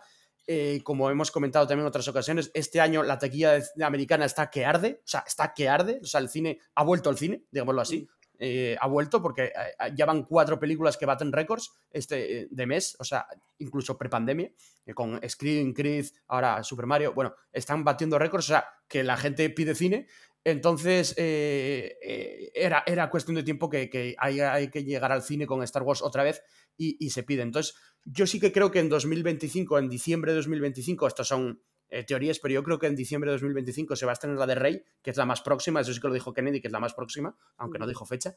Diciembre de 2025. Creo que en diciembre de 2027, que es 50 aniversario de Star Wars, tiene que estrenarse una película de Star Wars. O sea, yo creo que, que, que para 2027 va otra. El filoniverso. Claro, la- Por- el por filoniverso- lógica debería ser. eh, Por, Sí, por pero- pero tienen que tener acabado el filoniverso para esas Está fechas, claro. en- Sí, sí, ¿entiendes? por. Entonces, mm, por eso no quieren pillarse con las fechas. Yo veo bien que no hayan dado fechas en ese sentido, porque pues, se pueden mover. Pero claro, un 50 aniversario en 2027 yo creo que tiene que caer una, una película. ah, Y sí, luego, y luego, para acabar, quería hablar de la de Mangold. A ver, James Mangold es un director que me encanta. O sea, ya no es Logan, porque todo el mundo conoce Logan, pero es que aparte de Logan, tiene eh, Ford US Ferrari, que es impresionante. eh, tiene eh, 310 eh, Ayuma, que es un western buenísimo. O sea, es un director eh, muy clásico, muy clásico, porque hace películas muy clásicas. Eh, Ford US Ferrari, por ejemplo, es una película muy clásica. Es un directorazo del 15. eh, se rumoreó mucho que él iba a dirigir la película de Boba Fett en su día, antes de la serie y todo. Eh, bueno, de hecho, él mismo dijo que, que iba a trabajar en ella y luego pues quedó en lo que quedó en la serie. Esto tiene gracia, ¿sabes por qué, Jandro? Porque justamente en la serie de Acolyte, una de las protagonistas es Daphne King, que es, la, que, la, que, hizo de Laura en Logan. Sí, sí, sí, exacto, es, verdad. Eh, con, con, Mangold. Y James Mangold, eh, pues eso, a mí, me encanta. él ha dicho en una entrevista también a Collider, que tiene varias exclusivas ahí en la Celebration, ha dicho que él está escribiendo ahora mismo la, la película esta de Star Wars sobre el primer Jedi, que se va a situar 25.000 años antes de, de, que se dice pronto, desde el episodio 4. Eh, el primer Jedi, el origen de los Jedi, de la fuerza, etc. Eh, pero que a la vez está escribiendo La cosa de pantano para DC, eh, que se confirmó hace unos meses, lo confirmó James hace unos meses. está escribiendo las dos películas a la vez. Entonces el de Collider, no sé si viste esa, esa entrevista, el de Collider le preguntó, vale, pero ¿cuál va a salir antes? él se rió y dijo, no lo sé, es que sinceramente no lo sé, yo estoy escribiendo las dos y luego no sé cuál va, a entrar antes en producción o cuál no. Jess Mangold es una persona ocupada, en, agosto eh, se, pone a rodar el biopic de, Dylan con Timothy Chalamet, eh, es su próxima película, es esa, la del biopic de, Bob Dylan, en, agosto. Esa es, la, su próxima película. Y luego va a entrar en producción o La Cosa del Pantano o, la de Star Wars, y no se sabe cuál. Yo personalmente creo que va a entrar antes la cosa del pantano, pero, pero no se sabe, evidentemente. Y, claro, ahí eh, ah, tocamos un tema que yo creo que, que, todo el mundo pensó alguna vez, ¿no? Aunque sea en un universo expandido o lo que sea, que es los orígenes de los Jedi, o sea, irse muy, muy, muy atrás, por así decirlo. Y lo que han hecho muy bien en las películas, y por eso Kennedy nos, os mostró, eh, y a todos, la, la, el timeline de este timeline tan famoso y tan guapo distribuido de, de, de la saga desde adelante a atrás, para, decir que van a tocar todos los palos, ¿no? Que ya no están como estaban antes tan centrados en trilogía original o, un poco antes de las secuelas o precuelas, sino que ya se van a ir muy mm. atrás y, más para adelante. Y eso es algo que yo pedía, muchos fans también, que necesitábamos, ¿no? Para, para mostrar algo fresco, eh, irnos muy atrás del tiempo y también irnos al futuro que ya, que ya, ya tal, para no estar todo ahí emitido. De hecho, Mangold, una de las cosas que dijo fue que, con respecto a, esta película que va a hacer él, eh, dijo que le, interesaba hacer algo muy bíblico. Sí, sí, sí. O sea, algo muy los diez mandamientos, pero en Star Wars. Pues puso, puso de ejemplo esto, es verdad, ¿eh? ¿Dijo algo relacionado con los diez mandamientos o Ben Hur? Dijo, dijo que él se inspiraba en, en películas, epopeyas bíblicas como eh, eh Ben Hur o, o los diez mandamientos, y luego hay algo que, mira, ah, hubo un tuit, no sé de quién, no me acuerdo, si me está escuchando me perdone, pero que dijo, no molaría mucho, no va a ser así, ¿eh? pero no molaría mucho que fuera una película en plan en tecnicolor, como los, las, las ¿sabes? Como esta. No sé qué, que yo estaba al lado cuando, cuando, leí esto, cuando leí esto, que me, que me, dijo, hostia, qué guay, estaba al lado mi mujer y me dice, hostia, venga, ya tenemos película para Semana Santa de Star Wars. Esa... Porque es lo mítico que las ponen en, Semana, Santa. Tampoco. Las ponen en Semana Santa, estas típicas bíblicas. Hostia, pero sería la hostia que fuera con ese widescreen que, el típico de antes, eh, que es súper achatado, el color, ¿sabes? Y ya hay que buscar un actor para el primer Jedi lo más parecido al Charlton Heston posible, ¿sabes? Eh, eso sería, la hostia. ¿eh? Oye, bromas fuera, a mí es de las tres películas que nos han propuesto, es la que más interés me, me ha Hombre, es que es, un terreno nuevo, totalmente nuevo. Eso, es muy fresco, es, mola mucho. Porque además, seguramente, si es el, el inicio de los Jedi, no habrá ni espadas láser. Pero tiene la pinta de que si es el primer Jedi, vamos a ver eh, Actu y vamos a ver pues ese templo Jedi Por ejemplo, donde estaba refugiado Luke Skywalker. O sea, una referencia sí que habrá, que es eso de episodio 8. Algunas sí que, sí que puede haber, pero ¿eh? lo bueno es que es un. Para mí, lo bueno es que es un lienzo en blanco, prácticamente. Es un lienzo en blanco, y eso lo necesitaba Star Wars. Y poner un lienzo en blanco, eh, como, ya, ya, como ya hizo la Alta República cuando comenzó con, los, con la fase de la Alta República, que también era prácticamente un lienzo en blanco, quitan, dejando atrás el universo expandido de Legends. Eh, creo que, que, irse tan atrás en el tiempo está muy bien, pero es que a la vez se van en el futuro con, con, con Rey. Entonces, esas dos, tener esas dos cosas me parece muy bien. Entonces, eh, eh, Kennedy dijo que había muchos proyectos para elegir, o sea que, como siempre hacen, había muchos para elegir y se quedaron con estos tres y creo que, han acertado por lo menos en, eh, sobre el papel, ¿no? Sí, sí, o sea, y además ya no es solamente por el lienzo en blanco que tengan las películas para hacerlo un poco a su aire. A, ver, referencias siempre va a haber, porque esto es Star Wars, entonces Obviamente. si ya han establecido que, el, que en el episodio 8 que el primer Jedi eh, o, o que el primer templo Jedi, más bien, el primer templo Jedi está en acto, es porque vamos a volver a ver acto ahí, eh, de Mm. alguna forma o de otra, es- es- o sea, eso está claro. Referencias siempre va a haber. La, la cuestión es que, a a lo que dice Jandro, ¿no? Es que el, el contexto en sí, el contexto como tal, no existe. Entonces, como no existe contexto, eso es lo bonito, ¿no? Que pueden crearlo. Igual que, igual que como dice también en, en la nueva Orden Jedi, el contexto inicial lo sabemos, que es que Rey ha acabado siendo una Jedi de pleno derecho, eh, y es más, ha acabado siendo Rey Skywalker, con lo cual el, el linaje, por así decir, de los Skywalker va a acabar eh, mm, fundamentando o creando una nueva Orden Jedi que esperemos que sea diferente a la Orden Jedi que, que conocimos en las precuelas, por ejemplo. ¿no? Igual que la Orden Jedi que conocemos en la Alta República es algo diferente también a la que conocimos en las precuelas, a pesar de que tiene pues, ciertas similitudes en ciertas cosas y, en ciertos comportamientos. ¿no? Pero aquí lo, lo bueno es que da espacio a, a la creación, ¿no? a la verdadera creación de contenido nuevo y además da un margen muy grande a futuros cómics, futuras novelas, futuras cosas que, ahora mismo de, eso, de esas eras no hay absolutamente nada. Lo único que, que sabemos que está ahí y no sabemos además en qué estado está, porque se supone, o sea, porque las filtraciones que hay al respecto son muy vagas, pero dicen que la cosa no va muy bien, es el remake de Caballeros de la Antigua República, que, insisto, son rumores, son filtraciones de fuentes X, vete tú a saber, que decían que, que habían presentado un primer eh, gameplay muy rudimentario de- del remake de Kotor a Lucasfilm y Lucasfilm les dijo, esto arreglarlo porque esto no está bien, básicamente. Entonces no se sabe cómo está el, el estado de la antigua república en sí en ese contexto, que es, insisto, es lo único que hay en preparación de la antigua república como era, en, en cuanto a era. A partir de ahí, mm, claro, todo lo que hay antes y todo lo que hay después de, de lo que ya está establecido es, es eso, es otra vez un lienzo en blanco para crear cosas con, con total libertad creativa y, y que pueden hacer cosas que pueden parecerse o no a lo que ya había antiguamente. Es decir, Claro. eh, pues ahora pueden coger y en vez de ser Luke Skywalker el que tiene un Praxeum Jedi en, en Yavin 4, pues puede ser Rey la que lo haga allí, por ejemplo. Sí, es que ¿no? además. O, eh, o pueden coger y, y crear los Jedi, estos que había antiguamente en, en los cómics antiguos de, de- de la creación de la Orden Jedi, pueden aprovechar todas estas eh, movidas también para contar alguna cosa. Pero independientemente de eso, el único contexto que tenemos es el que ya tenemos un poco ahí y, y ya tienen total libertad para hacer lo que quieran, básicamente. y ahora mismo tienes las series, que las series hay mucho más material adaptado, como hablábamos ahora de Soka, que es una contracción de Rebels con personajes ya conocidos, muchos, Claro, eh, etcétera, y, y muchas de las series que aparecen pues son así, ¿no? Pero luego tienes estos lienzos en blancos para el pasado y el futuro, y yo creo que es necesario hacer eso, es eh, eh, lo mismo, ¿no? Tienes pasado en blanco, futuro en blanco, y luego en el centro, que es eh, el centro me refiero a las precuelas, las tres trilogías donde ya, ya hay de, de sobra series, cómics, películas, de todo, ¿no? Donde ya sí que puedes meter en un momento dado a Luke si quieres, o a Han Solo, ¿sabes? Porque están ahí vivos. claro. Eh, eh, entonces ahí puedes meter cameos, no sé qué, más fanservice si quieres, pero en los otros dos son en blanco. Entonces eso está muy bien.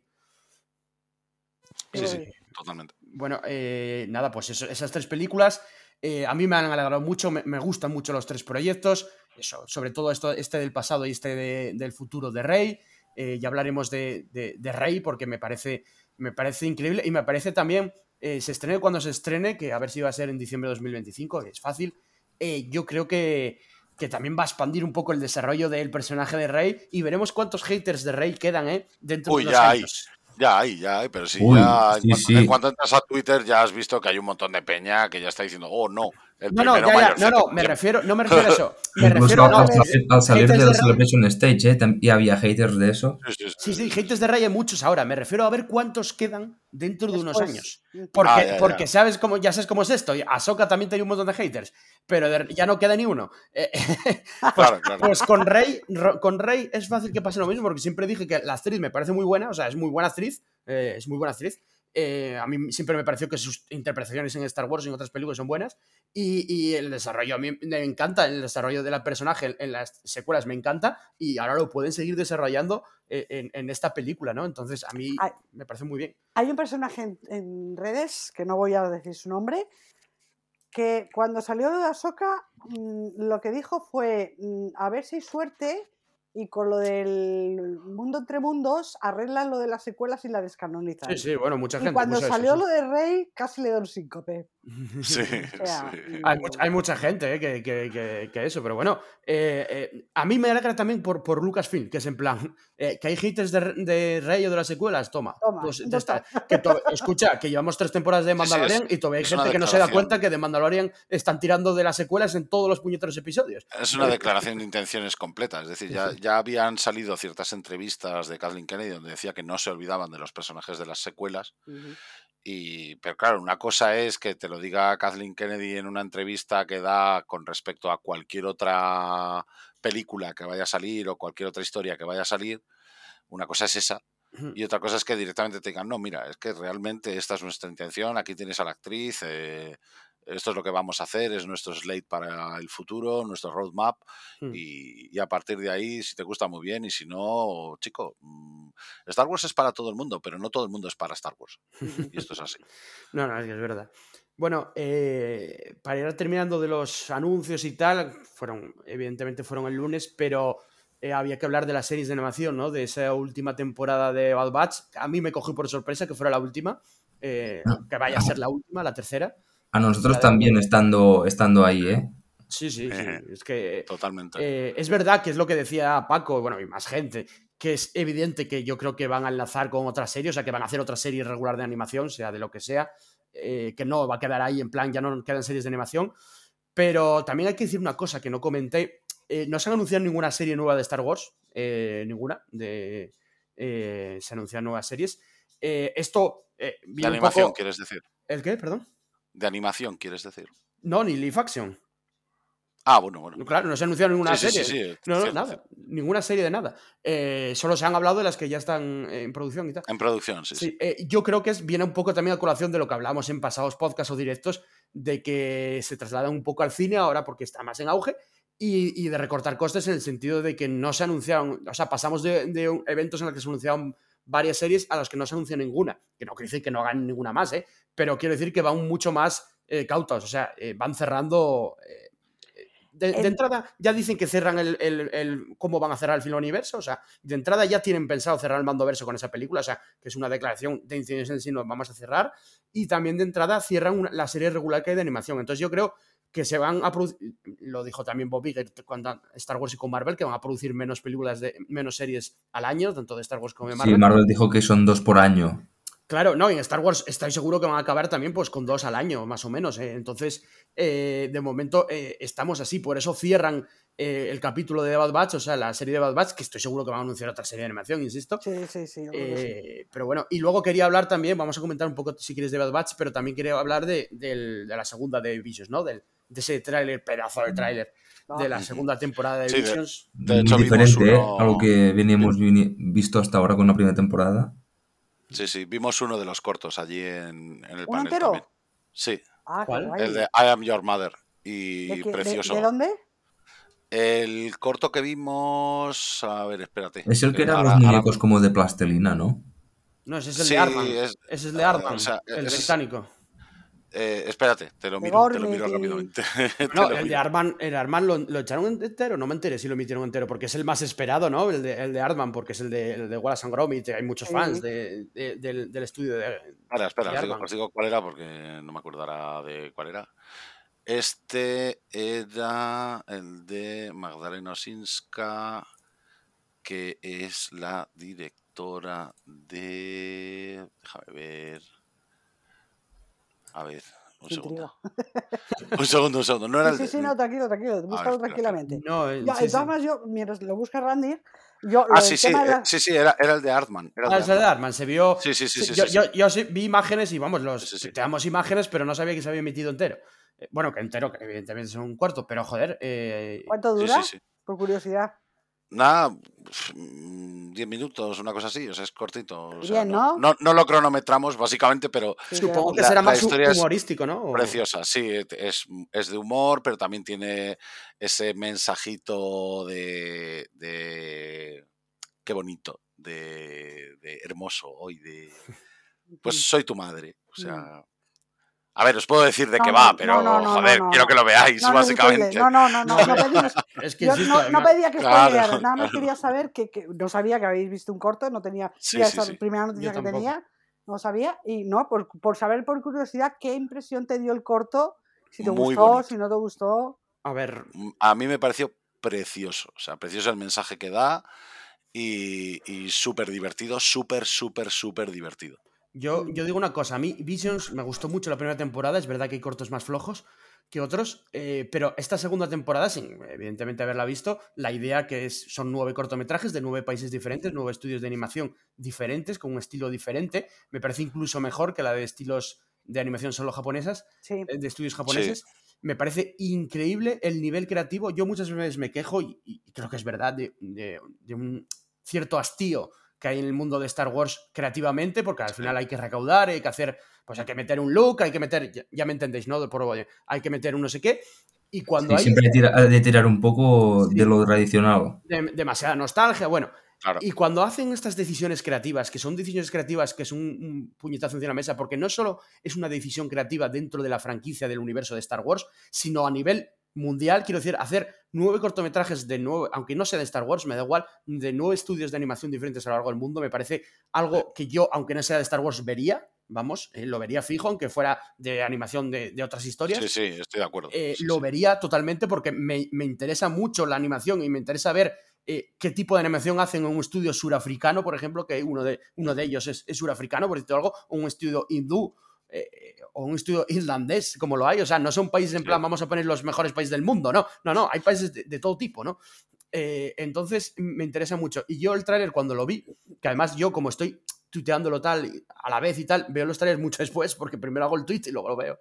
Eh, vi el tráiler y dije, hostia, lo vi, y lo vi más veces que el de Ahsoka. ¿eh? Eh, me, me pareció increíble el tráiler porque me parece sí. la leche. De hecho, hace mucho hincapié en el, en- en el- Hay que hablar de ello, ¿no? Del cortometraje español eh, del. Sith. Eh, Eso iba a decir, ¿no querías comentar nada del, del estudio A eso, a eso, a eso voy. Son, el, el cortometraje español se llama Sith, eh, lo, el- lo dirige Rodrigo Blas, que por cierto anda, anda tuiteando cosas de la Faragua. Eh, Rodrigo Blas es el Eh, director español. Eh, sí, nos, nos retuiteó. Eh, pues, si nos está escuchando, un saludo desde aquí y con muchas ganas de ver su cortometraje. eh, son, es un corto de 14 minutos, va a ser un corto de 14 minutos de duración que se titula Sith. La protagonista se llama Lola eh, eh, y es una, una pequeña, una Sith, un aprendiz Sith que, que sigue su propio camino, así es la descripción oficial. Y en los doblajes, que fue lo más sonado ya a nivel nacional, pues Eh. lo, va, lo va a doblar tanto en español, en castellano como en inglés Luis Tosar. Y ella, la aprendiz Lola, va a ser Úrsula Corberó, la que, la que doble tanto en inglés como en castellano este, este corto. Y, y- y, eh, me, iba a decir me- de- de- me- que me llega orgullo y satisfacción, como decía el rey emérito. Eh, Me llena de orgullo y satisfacción. eso, igual. eh, que, que comience el tráiler con, la, con la- una escena de, de ese... Sí, de hecho, el, el, el tráiler Además- más protagonismo le da es prácticamente a este, a este corto, ¿no? Al español. Sí, de, de hecho, en, en el panel de Visions salieron secuencialmente, bueno, secuencialmente, a ver, primero salieron cuatro, luego, luego cinco, luego el resto de, de estudios, la representación de cada estudio, quiero decir. Es decir, salió Rodrigo Blas hablando un Mm. poquito de Sith, salió eh, Paul Young hablando un poquito de Screechers Reach, del estudio Cartoon Saloon, Cartoon Saloon. Salió Gabriel Osorio en para In the Stars de Punk Robot. Salió también Magdalena Osinska de Artman, eh, de por ahí. Salieron todos, básicamente.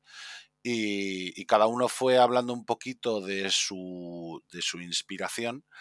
En el caso que nos ocupa, en el del Giri, eh, me pareció súper curiosa la inspiración que, que él decía, ¿no? Porque, porque hablaba y comentaba que, que parte de la inspiración era eh, utilizando la- los elementos de Star Wars y sobre todo las peleas de sabres láser y los Sith y todo el rollo, eh, cómo se podría utilizar la fuerza para crear arte. Ah, sí, sí, sí, es verdad, sí.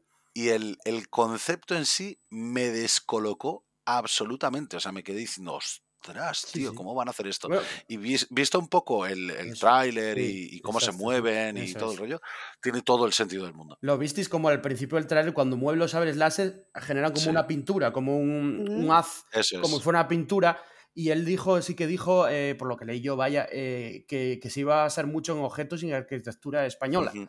en, Sí, el, sí. en la- en el corto. Entonces, eh, es un poco así, como, como que crear arte mediante, las mediante los Sith. O sea, es un- una, una- Sí, sí, te descoloca mucho. Mediante la fuerza, sí, sí. Sí, mediante la fuerza.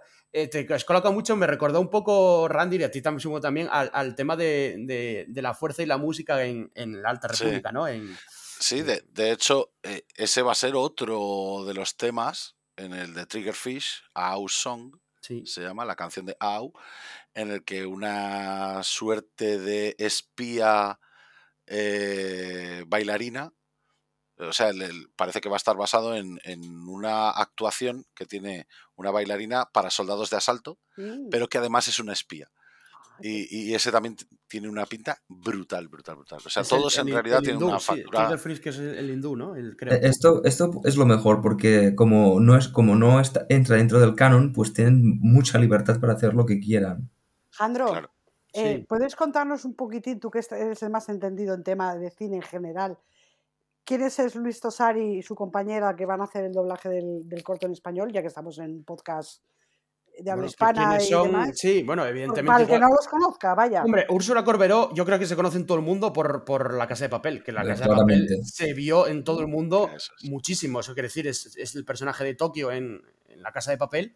Y Ujú. yo creo que lo conocen sobre todo por eso, es una actriz española. Y luego Luis Tosar, que bueno, también es conocidillo, pero en España mucho más. Es uno de los mejores, si no el mejor actor que hay ahora mismo activo en, en España, ¿no? Sí. Eh, y es un- un- una, una verdadera bestia, de, vamos, eh, de- eh, actuando, quiero decir, eh, desde la caja 507 a un montón de películas que se han hecho desde hace muchos años y llevan una carrera muy larga cinematográfica aquí en, en España.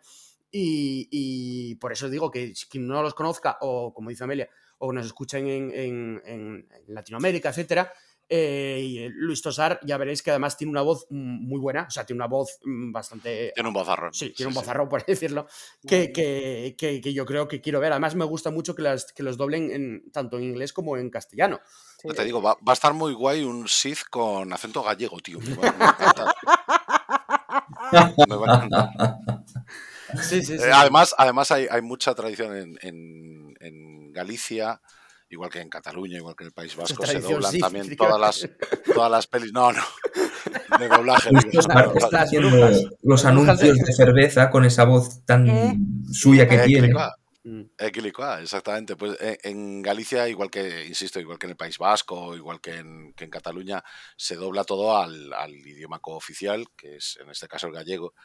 Y, y, claro, las películas de Star Wars en gallego, hay, hay mucha coña allí, ¿no? Pero, pero son muy míticas porque suelen cambiar expresiones, ¿no? Y, y pasa en todas las películas, ¿eh? Por ejemplo, en Terminator 2, en vez de decir eh, hasta la vista baby, que dicen en, Mm. en la original, en inglés, o en vez de decir sayonara baby, en, en gallego dice arrañala raparigo, que básicamente quiere decir vete a rascarla chavalote. Básicamente. Entonces, en, las pelis en gallego, to- todas las, las de Star Wars todas tienen expresiones muy, muy gallegas, muy de ese, muy de ese. Y, no sé, y me, encantaría que, que doblasen también al gallego todas estas cosas porque nos partiríamos la caja, o sea, sería genial.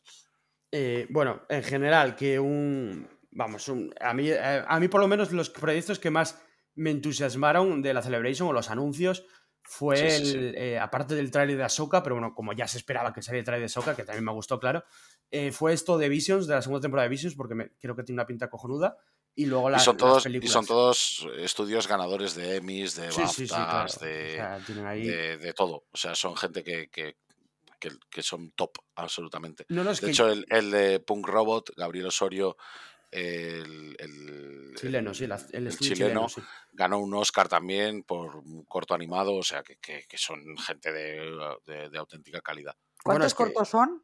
Nueve. Nueve, son ¿no? nueve. Nueve, nueve, sí. Son nueve. Eh, bueno, de hecho, el, el otro día no, no llega a contestar en Twitter porque va de personaje. Bueno, ya sabes cómo es esto de Twitter. Eh, la directora de, de la película de Rey, que no me sé el nombre, es Armin, oh, es que es un nombre un poco tal, of the, bueno, ya Germino Bachinois. Sí. Esta, esta, esta chica, eh, hay gente en Twitter que la pone a parir. Bueno, claro, es una directora de, de Star Wars que esta que no dirigió nada. Esta chica tiene dos Oscars. Eh, pero claro, son por cortometrajes, entonces, cortometrajes documental, ¿para qué vale? Eh, vamos a ver, hacer un cortometraje de cualquier tipo documental, sea de animación o no, y ganar un Oscar, yo le veo mérito. O sea, llamarme loco. O sea, llamarme loco. Pero ya se están metiendo con, con, con, ella porque está, nada, se lo dirigió, no sé qué. Lo único que hizo es eh, Miss Marvel. Y, y, y, no, no digo, joder, me cago en de, que yo no lo sé porque evidentemente no hizo muchas películas, pero, pero a mí alguien me, que, que gana dos Oscar, aunque sea por documental, por corto documental, pues algo de talento igual tiene. Eh, bueno, y dicho esto, eh, solo queda hablar un poco, nada, eh, si queréis comentar algo, tanto John Mark como Randy, de vuestras experiencias allí, ya hemos hablado de todas las series y películas anunciadas, de todos los anuncios. Yo quiero preguntar una cosa a Joan. Mark y a Randy. Sí, sí. Dime. Quiero que me conteste cada uno lo suyo. ¿Qué es lo que más os emocionó de todos los días que estuvieseis allí? Lo que más, más de decir, tienes que quedarte con un solo momento de decir esto. Yo, yo, creo que me quedo con el anuncio de las películas nuevas. Porque el resto, el resto son cosas que más o menos ya sabíamos. A ver, anunciaron muchísimas más cosas. Quiero decir, hubo también publicaciones, o sea, anuncios de publicaciones de cómics, de novelas y de cosas así, de la Alta República. Muchas, muchas cosas que, que también sí. eh, merecía la pena mencionar porque la verdad es que tienen planificado un futuro enorme, enorme, enorme, tanto para cómics y novelas también. Eh, pero bueno, ya que nos hemos centrado más en el medio audiovisual y todo eso, pues yo me quedaría más con el anuncio de las nuevas películas.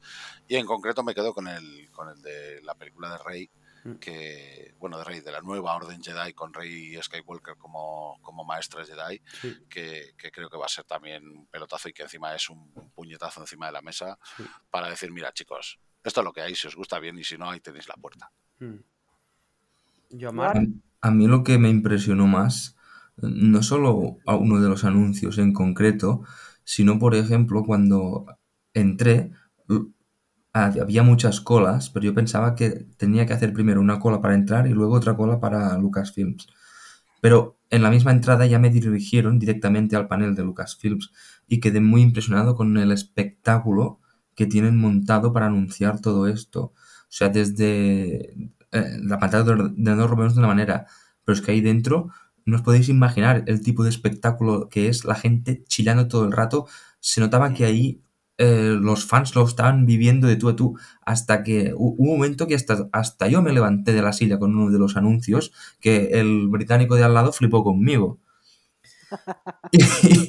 Pero una de las cosas que sí que me quiero quedar, y yo creo que Randy va a estar de acuerdo conmigo, es el hecho de habernos podido encontrar todos los que somos fans de nuestra comunidad, al menos de los que normalmente coincidimos en Twitter, y poder desvirtualizarnos, conocernos, hablar de tú a tú, y con ganas de poder eh, acceder a la gente de Star Wars España para que si nos juntamos los fans podamos hacer algún evento oficial te digo, sí. por ejemplo, en Madrid, yo qué sé, hablamos de, por ejemplo, a, a apretar para que traigan a, a, Pedro Pascal para hacer un coloquio en, algún, en alguna cosa pues oficial con el Mandaloriano, pues queremos algo así, ya que todos los fans nos unimos Luna. para que organicen cosas oficiales con el soporte de grandes cuentas como lo es este podcast, o como el de la biblioteca, o como el de la fosa, etcétera.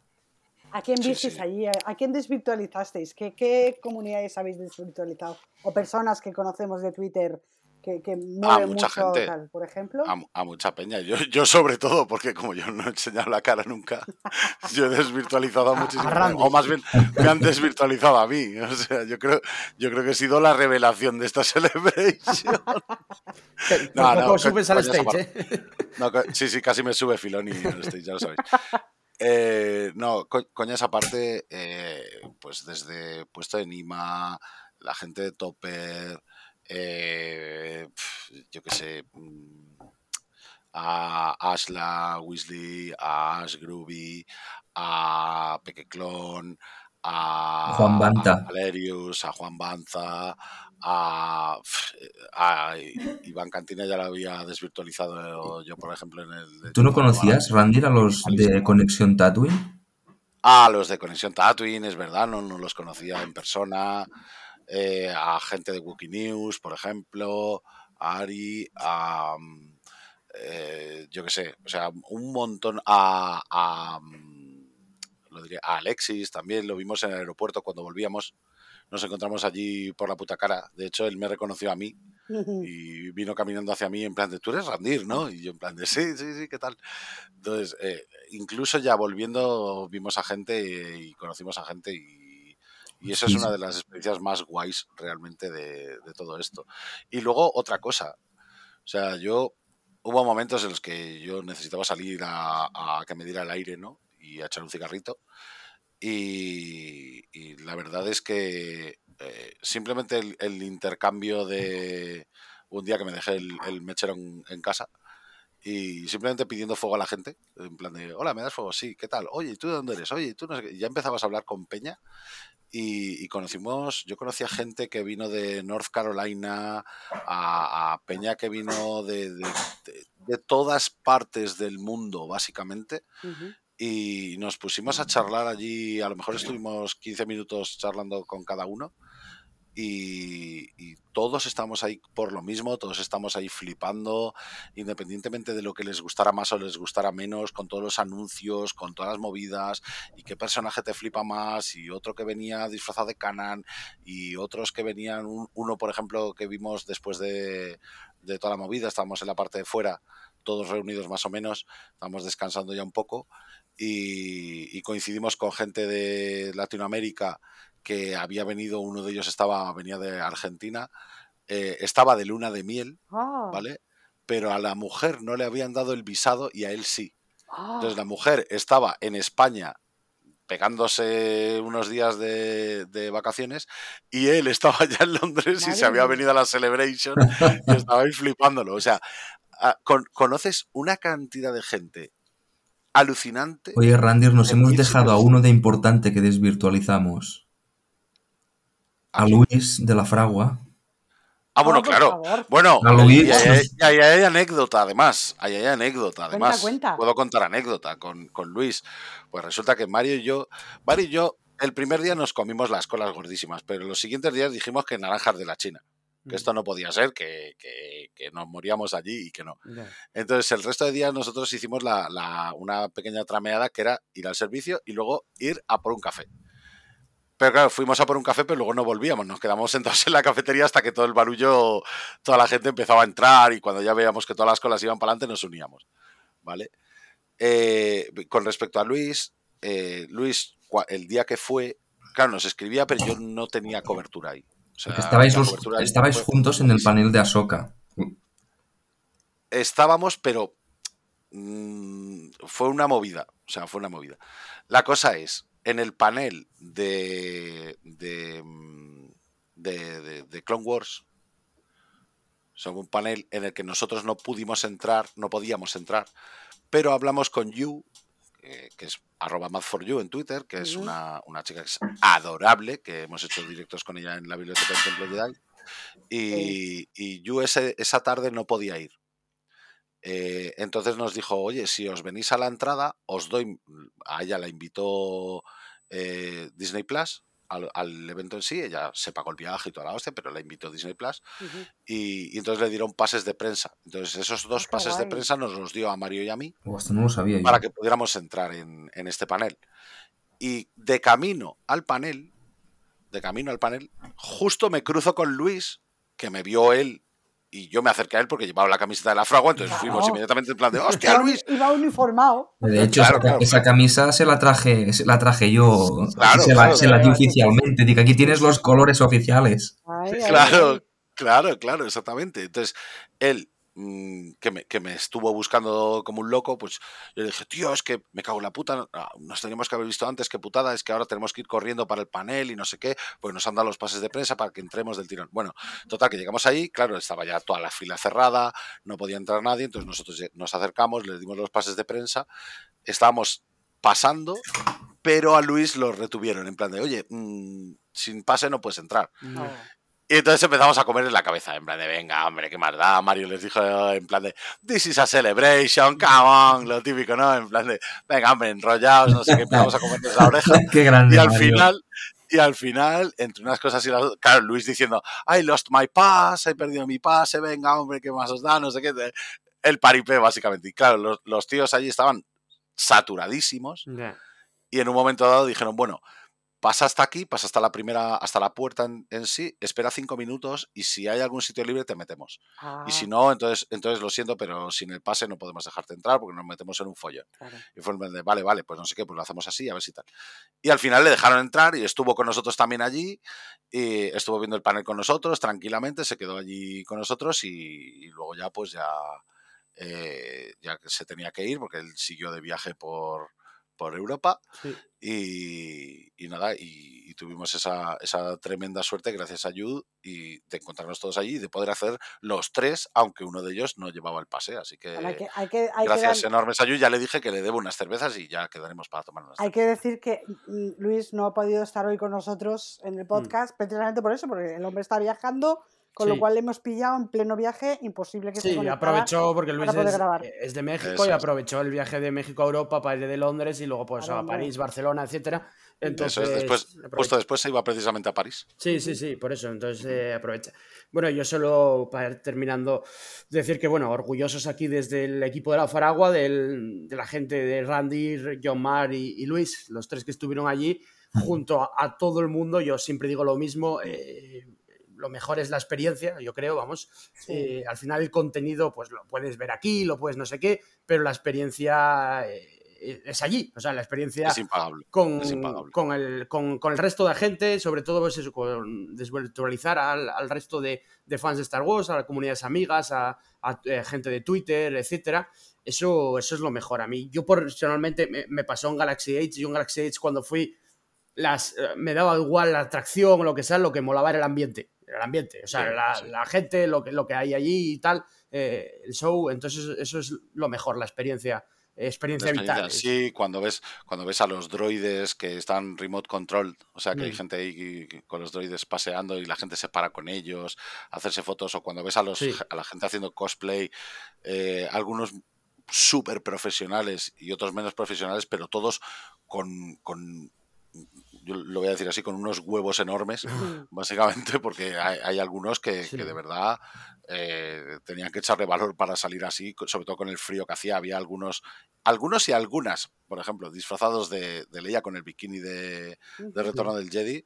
O, Y, o incluso el hostias, el cosplay frío, ¿eh? del hombre del hombre del micro con los pantalones rosas. ¿Qué Sí, dices? sí, sí, sí, sí, sí, sí. Incluso eh, Iba, eh, sin un camiseta, con cosplay los de- cortos ro- rosas. del Qui-Gon Jinn con gafas de sol, con paraguas de colores y con, con, con- Sí, con sí. la botella en la mano. Digo, mira, es Nemesis.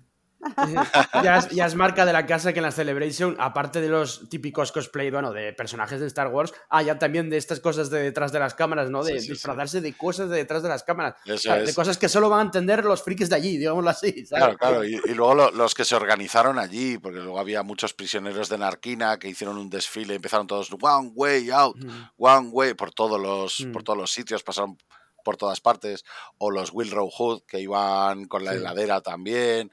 O sea, los mandalorianos también hubo una procesión de mandalorianos tocando tambores y toda la hostia. Eh, o sea, mm, absolutamente increíble. Pero es que no solo los cosplays. Yo, por ejemplo, me hice una foto con un Boba Fett que hasta todo la persona pues se parecía mucho a Temura Morrison. Bueno, era una mezcla Sí. entre Temura Morrison y el Pitbull, pero que se lo parecía mucho. Sí, sí, sí, sí. Bueno, Oye, para, no, la última pregunta y ya, Sí, y ya cierras vale, el, el directo. vale. Mm, Es que yo tengo mucha curiosidad. Como no, no pude estar ahí, yo quiero saber lo que, lo que vieron. Eh, creo que fuera también teníais eh, pues, una TAT y el muro de, de Sí, Rebels todo dentro, todo dentro. ¿no? Había un montón Sí, de... Por lo que vi en fotografías y Todo demás, dentro, todo dentro en, en el pasillo principal había una TAT enorme, un TIE Fighter, el Spider de Rey, por ejemplo, Mm. había, había varias cositas así. Y luego ya el, había una zona concreta que era el Droid Workshop y, y- y sitios Sí, así. eso era una exposición. Claro, eso, eso era un- era una exposición, pero al lado había también ciertos eh, stands o pan. Es que no eran paneles, pero eran más stands o rollos así. Sí, para de hacerte fotos. diferentes, claro, de diferentes organizaciones para que tú pudieras hacer fotos. Pues, por ejemplo, un, un stand de mandalorianos, donde había dos mandalorianos siempre allí, y tenían una, una jaula donde tú te podías meter y hacerte una Mm. foto dentro de la jaula, eh, como que te habían o capturado. por ejemplo, o- también que había el trono del emperador que te podías sentar allí Claro. y ponerte como. Esa, bueno, una foto que pasé yo por el grupo. Sí, sí. Yo, yo, de hecho me hice una foto. Creo que una parte del halcón milenario. Una parte del estaba, halcón, sí. el búnker de Endor, había una zona de, de Hoth también eh, con un Town Town. Eh, Esto estaba Eh, más en el live, en, en el live stage. Sí, sí, Todo lo pero, pero todo aún lo- así había zonas donde podías entrar haciendo cola, Pero, obviamente, y hacerte fotos. pero Randy, el, el mejor set para mí fue el del 40 aniversario del retorno del Jedi, que estaban Mm. el búnker de Endor, eh, Sí, sí. La, la moto Jet y el ATST. Porque Sí, hubo sí, panel pues también ahí- del 40 aniversario del retorno de Jerry. Claro, Claro, hubo Claro. un coloquio. claro, claro, hubo una charla también de eso. Sí, sí, claro. O sea, re- es que, claro, en- en- daos cuenta que son muchos días y, y, claro, en- en- no, a nosotros no nos dio tiempo a hacer muchas cosas. Por ejemplo, nosotros queríamos ir del panel de Lucasfilm a ver al panel de, de la fosa del Rancor para saludar, pero acabó tan tarde que no pudimos. No nos Exacto, a mí me pasó lo mismo. No, Es que no pudimos. Es que todo no, o sea, todo no se puede también. Entre, Claro. entre las colas y el tal, eh, es que es, es- es normal. Imposible, imposible de Eh, todo punto. Pero bueno, pero sí que es verdad que, que el ambiente, la Mm. experiencia, la gente sobre todo, o sea, mira que he tropezado veces con gente, con mucha, porque había mucha, mucha peña y era in- inevitable muchas veces darte un empujón o recibirlo, y nunca en ningún momento vi a nadie poniendo mala cara, ni quejándose, ni nada, todo el mundo diciendo lo mítico, lo siento mucho, perdona, no sé qué, pasa tú, ahora vete tú por aquí, ahora no sé qué, o sea, súper buen rollo y, y todos disfrutando de, de, Bueno, de todo lo que había, de todo lo que Yo también me quedo con esto, con el buen rollo entre fans, porque que- al fin y al cabo allí todos nos gustaba lo mismo. sí. Al final, y, eh, yo lo que decía antes, yo creo que es, es como viajar, ¿no? Si te gusta viajar, lo mejor es la experiencia, las- lo que vives allí y conocer gente. que es lo que se suele decir en, en un viaje, ¿no? Pues, pues es lo mismo, yo creo que, que lo mejor eh, es eso. Eh, yo lo que decía antes, orgulloso de, de este- de tener representación ahí de la Faragua, con vosotros tres, eh, vosotros dos y, y Luis. Lo único que lamento es no haber podido hacer más live tweets ni, ni comunicarme más, No, pues que de no, verdad, o sea, la cobertura no pasa era nada. Eso es Ya, tío, tranquilo, ya, ya dormí yo dos horas que me acosté a las nueve de la mañana. Me puse el despertador para dos horas, que me dice mi mujer, tú estás loco. Eh, me puse el despertador para dos horas después de trabajar, me levanté habiendo dormido dos horas y me puse a tuitear como loco todo con las fuentes que tenía y tal, y van saliendo en directo. No, y la verdad es que en directo sale, menos los trailers, que evidentemente tienes que verlos ya filtrados, sale todo, sale todo directamente, entonces no hubo ningún problema, sí, se supo todo al, al momento y la cobertura yo creo que quedó bien, así que, así que fantástico. Pues bueno, eh, despedimos esta Star Wars Celebration, este podcast especial de la Celebration. Recordar por si alguien quiere ir o quiere ya planificar que la siguiente Celebration va a ser en Japón eh, eh, del 18 al... 2025. el- sí, el- en, no me acuerdo los días, del 10 al 12, algo así, de abril. En, en- También cae Semana Santa. en 2025, Japón 2025. Ya lo has Eh, mirado, Joan. He, mirado, por curiosidad en qué días cae. Sí. Sí, sí, pues eh, bueno, oye, si a alguien le interesa ir hasta Japón, pues ya puede. Hasta, hasta todo he mirado en qué pabellón lo van a hacer. Hay tiempo para ahorrar, ¿eh? Hay Mira, tiempo para ahorrar. de- desde hoy, si cada día a- a- eh, ponéis en una hucha 6 euros, desde hoy hasta que se celebre, podéis ir. Podéis ir de sobra, yo creo, ¿eh? De sobra. O sea, y os da para comprar ahí algo también. O sea, yo creo, yo creo que sí, pero bueno. eh, Como cuando es- compras una hot toy, ¿no?